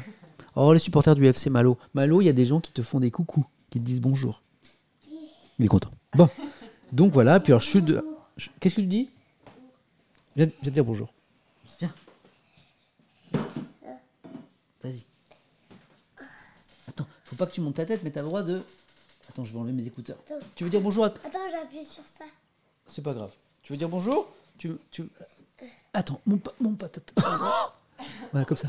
Ouais Bonjour, Malo, Malo 4 ans et demi, mon, mon, mon, mon public le plus fidèle. Qu'est-ce qu'il fait papa là? Un stream et, et, et il parle de quoi? De la télévision. Hmm, Des journaux aussi. Et oui, Et, euh, et ce soir, qu'est-ce qui vient à la maison? Le chanteur Ah, ce soir, le chanteur, tu te rappelles comment il s'appelle? Babarotti. Oui Z Youn Pavarotti. Oui. C'est un chanteur, il fait un peu du rap, mais il fait d'autres choses aussi. Et il est, tu vas voir, il a des tatouages sur le visage. C'est intéressant, hein. Et il est très gentil. Voilà. Donc, euh, tu veux dire quelque chose aux gens qui nous, qui nous écoutent? Tu veux dire quelque chose? Qu'est-ce que tu vas faire aujourd'hui? Hmm, Qu'est-ce que tu vas faire aujourd'hui? Tu veux faire quoi avec papa cet après-midi? Euh, Ah bah si, on doit régler tout, les caméras, le son. Oui, on va régler les caméras, Ouais. le son, Pourquoi faire? Pour faire le stream. Pour faire le stream de ce soir, c'est toi qui vas m'aider Oui. à tout régler Hein, on va tout installer Et puis après, on va faire de l'écriture aussi, on va écrire la date. Et pourquoi ici c'est pas écrit normalement Dans tous les couleurs il y avait écrit. Ouais, regarde, c'est parce que je renverse comme ça. Tu veux mettre une musique Attends, tu veux mettre... euh, Malo va vous mettre un petit bruitage. Tu vas mettre euh, Wonder, c'est très joli. Appuie. C'est joli ça c'est joli. Voilà. Tu veux, tu, tu veux écouter Attends, mais t'entends pas là. Attends, je te mets les oreilles. Eh. Tiens, écoute. Vas-y, appuie. T'as vu comme c'est joli? N'entends pas? Allez, appuie encore, appuie. T'as entendu? Allez, bon allez, je finis le stream et ce- tout à l'heure tu m'aides à tout installer pour le stream de Babar Roti, donc euh, comme Malou vient de nous le dire. Il suit, hein 4 ans et demi, hein il est super au courant, hein Je peux vous dire qu'il comprend tout ce qui se passe ici. Alors, ne vous inquiétez pas, la sirène des pompiers, je crois que c'est un camion Playmobil. Ah, c'est pas pompier, c'est Polydare, je me suis trompé. Euh, parce que Malo est dans une séquence Playmobil assez intense. Alors, voilà, donc fin de l'article hein, sur ce, suspense assez incroyable. On compte les points, il en reste 18 à distribuer. On a hâte d'être à dimanche prochain, hein, même qu'on s'intéresse pas trop au foot, c'est quand même quelque chose. Bon, ah, le Benoît Père, le tennisman là, qui fait, hein, qui, est, tellement décrié, qui laisse personne indifférent. En tout cas, Benoît Père, c'est ce tennisman français, donc a une, euh, oui, au reflet. wow, là, on va, le deviner, Malo, mais on va pas le voir. On va le voir. Merci en tout cas, vous êtes, vous êtes adorable. Mais là, c'est des, petits bouts de Malo, c'est des petits bouts de cheveux. Il est allongé par terre en train de jouer avec sa voiture, donc euh, voilà, il passe, il passe, c'est cool. Hein, je rappelle ici que comme je stream à la maison, euh, ici c'est la vie, c'est pas le travail, donc la porte est toujours ouverte et puis les enfants ils viennent quand ils, quand ils veulent, c'est juste que je fais attention à leur image. Et qui débranche pas les câbles aussi, parce que la Malo est en train de tirer sur. Tu fais attention au câble Malo, hein. Donc Benoît Père, alors lui vraiment il laisse personne indifférent. Benoît Père c'est le, tennisman qui a souvent des sorties assez euh, étonnantes, voilà. Et encore le cas ici après le tournoi de Monte Carlo, euh, sorti au premier tour par euh, Jordan Thompson. Alors l'interview est assez surréaliste. On y va? Comment vous vous sentez? demande le journaliste à Benoît Père après cette nouvelle défaite. Franchement, j'en ai rien à branler de ce match. Euh, J'ai un double encore et après je me cache chez moi. Arriver dans des cimetières pareils, ça me déprime un peu. Ça n'apporte plus rien le tennis quand on voit les conditions. C'est d'une tristesse absolue, alors que d'habitude c'est le meilleur tournoi du monde. Bon, bah, c'est voilà, Benoît Père quoi. Euh, Ça va Malo? Oui. Oh, bah, oh, bah, oh, bah non, là on te voit trop là. Oh non. Ah non. Ah, Malo, il faut que tu t'assoies. Ouais, tu peux pas rester si tu. Malo, t'es où T'es assis Malo, tu te. Tu faut pas que tu te mettes debout, d'accord? Désolé. Hein Malo? Tu te mets pas debout, sinon on te voit. Donc Benoît Père, ça continue l'interview, vous allez voir, elle est assez surréaliste. Alors le journaliste euh, relance. Euh, ceci dit, vous vous êtes battu pendant trois heures. Je me bats, mais je m'en fous. Rien à cirer de me battre. Euh, on, on se dit, c'est Monte Carlo, on arrive, c'est vide, il y a une ambiance d'une tristesse rarement vue. Tous les joueurs le disent. Après, je suis peut-être le seul à parler. C'est comme ça, le circuit est devenu pourri. Euh, c'est pas très grave, je suis juste malheureux quand je suis sur le cours. Ah, c'est chaud quand même. Voilà. Euh, du coup, pourquoi pas une bonne pause? Et là, il dit, j'ai pris 12 000 balles, j'ai pris euh, 12 000 euh, beurre- euh, euros. Vous allez dire, j'en monte un peu la cam, c'est que tant que Malo est là, c'est quand même plus sûr. Voilà, comme ça, je mets le haut du visage. Voilà. Euh, j'ai pris 12 000 euros. hein, et vous allez dire, il pas encore beaucoup d'argent. J'ai pris 12 000 euros, voilà, pour euh, donc défaite au premier tour, pour être à l'hôtel tranquille. Après, je rentre chez moi, c'est parfait. Bon, c'est du Benoît Père tout craché. Relance encore du journaliste. Qu'avez-vous l'intention de faire? Ça m'est égal. Vous ne vous rendez vraiment pas compte de l'état du truc, ça ne me rapporte rien à part un peu plus d'argent. Mais quel est le plaisir à jouer dans des conditions pareilles? Les joueurs qui me disent qu'ils prennent du plaisir, quelle tristesse pour eux. Dire ça alors que c'est normalement le plus beau cours du monde et qu'on se retrouve sans un bruit. Une faute directe ou un coup gagnant, c'est la même chose, zéro ambiance, il ne se passe rien. Vous allez dire que c'est comme dans la vie normale. Moi, la vie normale, je trouve qu'elle est à chier en ce moment. Voilà. Le seul moment de bonheur, c'est quand je suis chez moi, que je mets pas de masque. Là, je me sens heureux. Bon, c'est du Benoît Père. C'est un, c'est un joueur qui ne laisse personne indifférent. Euh, moi, moi, moi, depuis le temps que je lis des articles sur Benoît Père, je vois plein de réactions là. Voilà. Euh, au moins, il est franc, me dit quelqu'un, par exemple. hein. Voilà, quelqu'un me dit, il a un melon de ouf, un ego surdimensionné, il manque pas d'air, quel gus plein de suffisance, me dit Fork Motion. Quelle tristesse pour un sportif de parler comme ça, me dit Tiv114. Il a pas tort, le sport sans public, c'est nul, me dit Bastien. En vrai, je l'aime bien, le père-père, le père-père, me dit Pe- Peter. Euh, il se cache pas, il a raison, me dit Moscato. Euh, il en fait trop, mais il a raison dans le fond. Il prend pas de pincettes, me dit Nick Rock, me dit Naik. Ok. Oui, c'est très partagé. Hein. En fait, il aime plus son job, dit Scaroff aussi. Il mâche pas ses mots. Moi, j'ai bien envie de faire un sondage là-dessus parce que à lire des articles sans arrêt sur Benoît Père, je me demande toujours, mais qu'est-ce que- qu'est-ce qu'on pense des gens en fait? On fait un petit sondage rapide? Puis après, on va approcher de la fin parce que j'étais trop long ce matin. Nouveau sondage. Je mets le personnage, parce que c'est un personnage, Benoît Père. Deux points. Vous appréciez euh, Je mets vous détestez. Vous appréciez. Un, vous détestez. Trois, indifférent. Ça vous va comme proposition ou est-ce que vous voulez que je rajoute une propale? Donc j'ai mis Benoît Père, 1, vous appréciez, 2, vous détestez, 3, indifférent. Est-ce que vous voulez que je, je rajoute quelque chose? Euh, Bah, indifférent, c'est je sais pas peut-être. Je connais pas ce monsieur. Rajoute.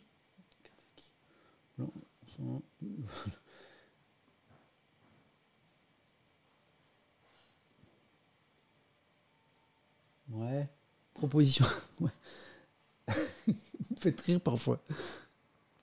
Détester, ah ouais, c'est un peu fort que détester. Euh, vous n'aimez pas. Ouais, déjà, je trouve que détester. Déjà, je corrige. Trop fort, détester. Vous n'aimez pas. Indifférent. Euh, je, euh, alors, ouais, et puis, connaît pas. Donc, je résume. Le personnage Benoît Père, 1. Vous appréciez. 2. Vous n'aimez pas. 3. Indifférent, c'est-à-dire vous en foutez un petit peu. Et, 4. Vous connaissez pas Benoît Père. Oui, j'ai rajouté ça. C'est parti. Ça, ça m'intéresse. En fait, c'est un truc que je me demandais depuis super longtemps, mais qu'est-ce que les gens pensent de Benoît Père, en fait? Hein? Parce que bon, c'est pas un politique, on fait pas de sondage. Bon, Malo est parti, je baisse un peu la caméra. Hum. Ici. Voilà. Alors, qu'est-ce que ça donne les résultats? Hmm. Euh, super partagé, c'est incroyable. Là, vous êtes euh, pff, 1500 à avoir voté. Alors, vous appréciez 22%, il n'est pas tout seul, le, père, père. Vous n'aimez pas 16%, indifférent 31% et connaît pas 31%. Vous êtes- ah ouais, bah, je pensais que vous étiez plus nombreux à connaître Benoît Père en fait. Euh, moins par ses performances ces derniers mois que par ses. Voilà, sur, euh, souvent écrit sur le cours, enfin c'est tout un spectacle. Il y a, notamment une. euh, une, une, interjection que je ne peux pas euh, évoquer à une heure de grande écoute comme ça, mais que j'ai vu dans le chat, un truc qui dit souvent en criant. Un truc comme ça, je ne peux pas vous dire quoi. Mais je pense que vous connaissez. Qu'il a ce mec? Bah, Après, il dit ça. Qu'il a ce mec? Mais je peux pas dire. Voilà, voilà, vous l'avez. Très bien. Euh, vous appréciez 22%, vous aimez pas 16% en fait, finalement, il n'y a pas beaucoup de gens qui peuvent pas l'encadrer. Indifférent, 32%, genre il fait ce qu'il veut. Euh, et 30% connaît pas. Ok, 500, hop, hop, hop, hop, 1500, 1500, 2500 à avoir voté. Ok. Ah, Voilà. Bah, c'est il parle comme ça, hein. c'est bon, voilà. Voilà, c'est, oui, c'est particulier. Comme quelqu'un me dit, je ne connaissais pas, mais il a l'air particulier. J'adore. C'est bien résumé par Roxane. Je ne connaissais pas, mais il a l'air particulier quand même. voilà, bon. Personnage est à la fois attachant et irritant, c'est un peu les deux. Voilà. Bon, intéressant en tout cas. Merci pour votre participation. Bon, il me reste des trucs là, mais sérieux, 2h30. Je crois que j'ai été trop bavard ce matin. Ou, ou vous avez été trop intéressant, parce qu'on a, j'ai vu dans le chat beaucoup de choses intéressantes, et peut-être que c'est ça aussi qui m'a ralenti. Donc, pardon, je vais pas aller au bout, parce qu'il restait des trucs. Mais je vais vous inciter à lire Le Monde, peut-être, parce que je crois que c'est Le Monde. Voilà. Alors, on a déjà parlé de Biden. Sachez qu'il y a un dossier dans Biden sur euh, les plans de relance, comment il surprend un petit peu tout le monde.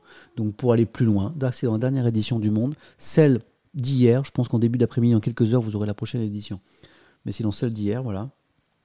On a, bon, ça casse pas des briques, enfin, pardon, c'est pas ça que je voulais dire, mais euh, pour les vaccinés, un frisson de liberté, c'est comment vivent les, les vaccinés du Covid-19 en France? Est-ce qu'ils se sentent totalement libres?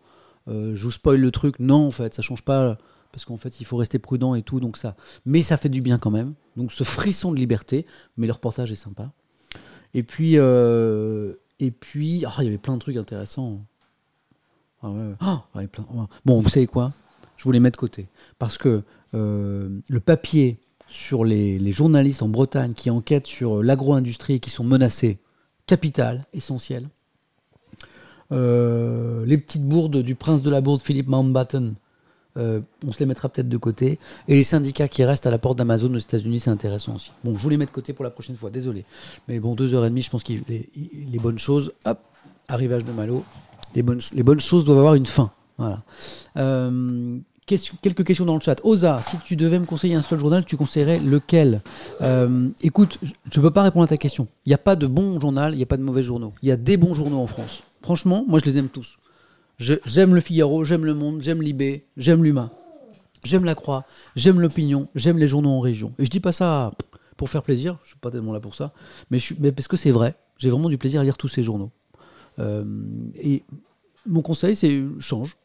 Voilà, euh, promène-toi, achète l'un, puis l'autre, euh, et puis il y en a un qui te plaira peut-être un peu plus que les jours, les autres. Et puis plus tu multiplies tes sources d'informations, et plus mieux c'est, de toute façon. Comment tu gères les mauvaises nouvelles dans ta vie, Samuel Euh, Sweet, j'en ai pas en fait. J'ai que, que des belles nouvelles dans ma vie. Objectivement, je me bats pour, pour me créer une belle vie et, et tout va bien. Euh, j'ai deux petits garçons merveilleux, j'ai une famille hyper compréhensive et, et avec tous mes délires de boulot. Euh, j'ai un taf juste euh, fantastique. Je m'amuse comme un fou avec vous, franchement. Hein. Est-ce que c'est dur Sciences Po Paris, Samuel Etienne? Euh, Moi, j'ai trouvé que c'était dur pour quelqu'un qui venait de ma petite province comme moi. Voilà, mais je suis pas le seul en cette pièce. Voilà, j'ai trouvé ça dur et puis je crois que j'étais pas fait pour les études et je- voilà, j'étais pas très docile et j'ai jamais trop aimé l'école. Je suis pas un bon exemple, mais il faut aller, il faut bosser à l'école. Euh, voilà. Euh, Est-ce que j'ai acheté une bouteille de rhum pour ce soir?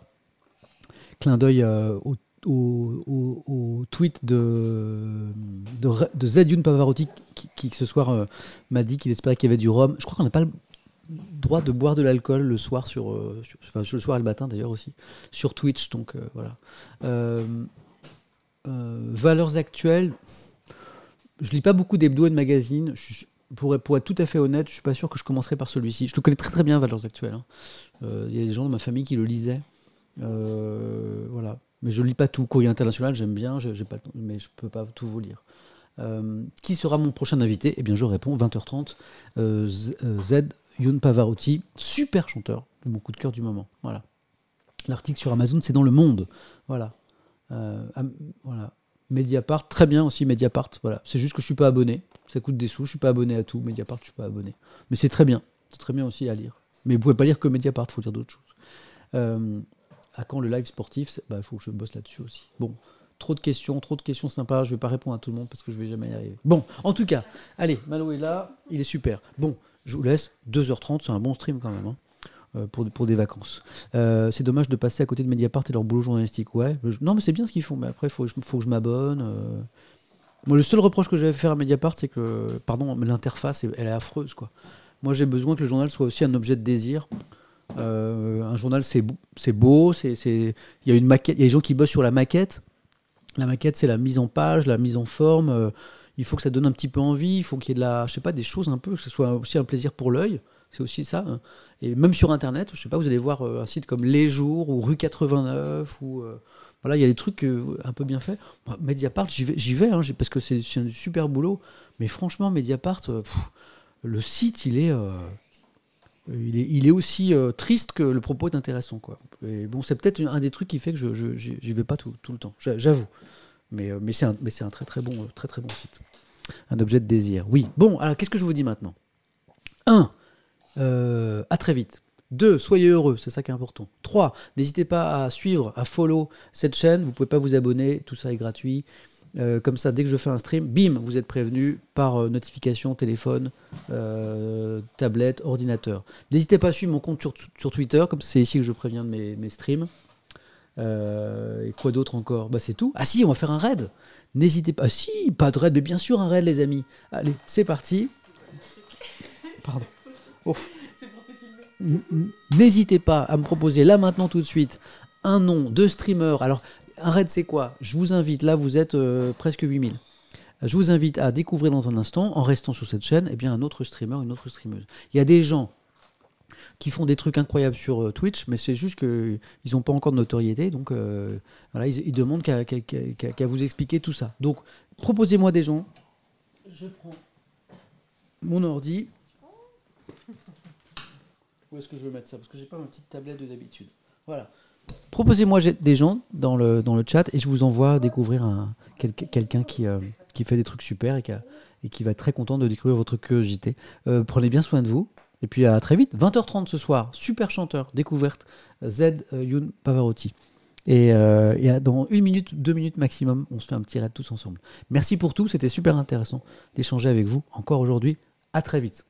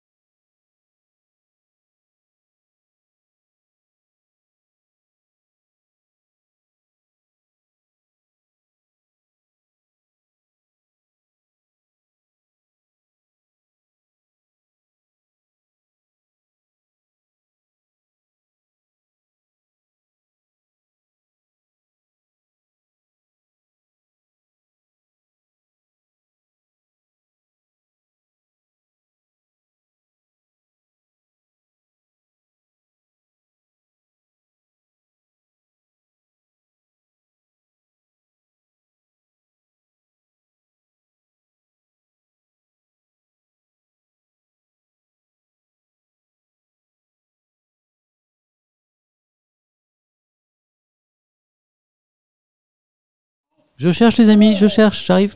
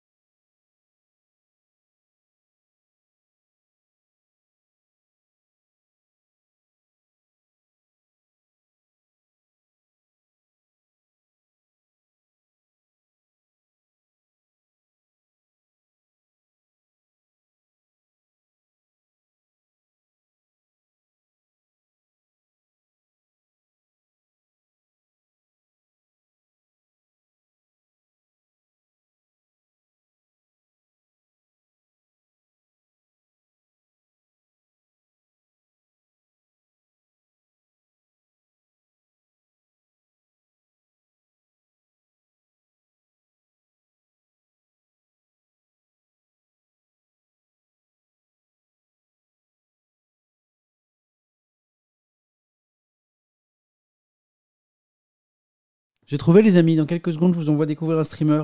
Euh, il a 28 viewers. Soyez cool, soyez sympa, soyez curieux et soyez heureux. À très vite.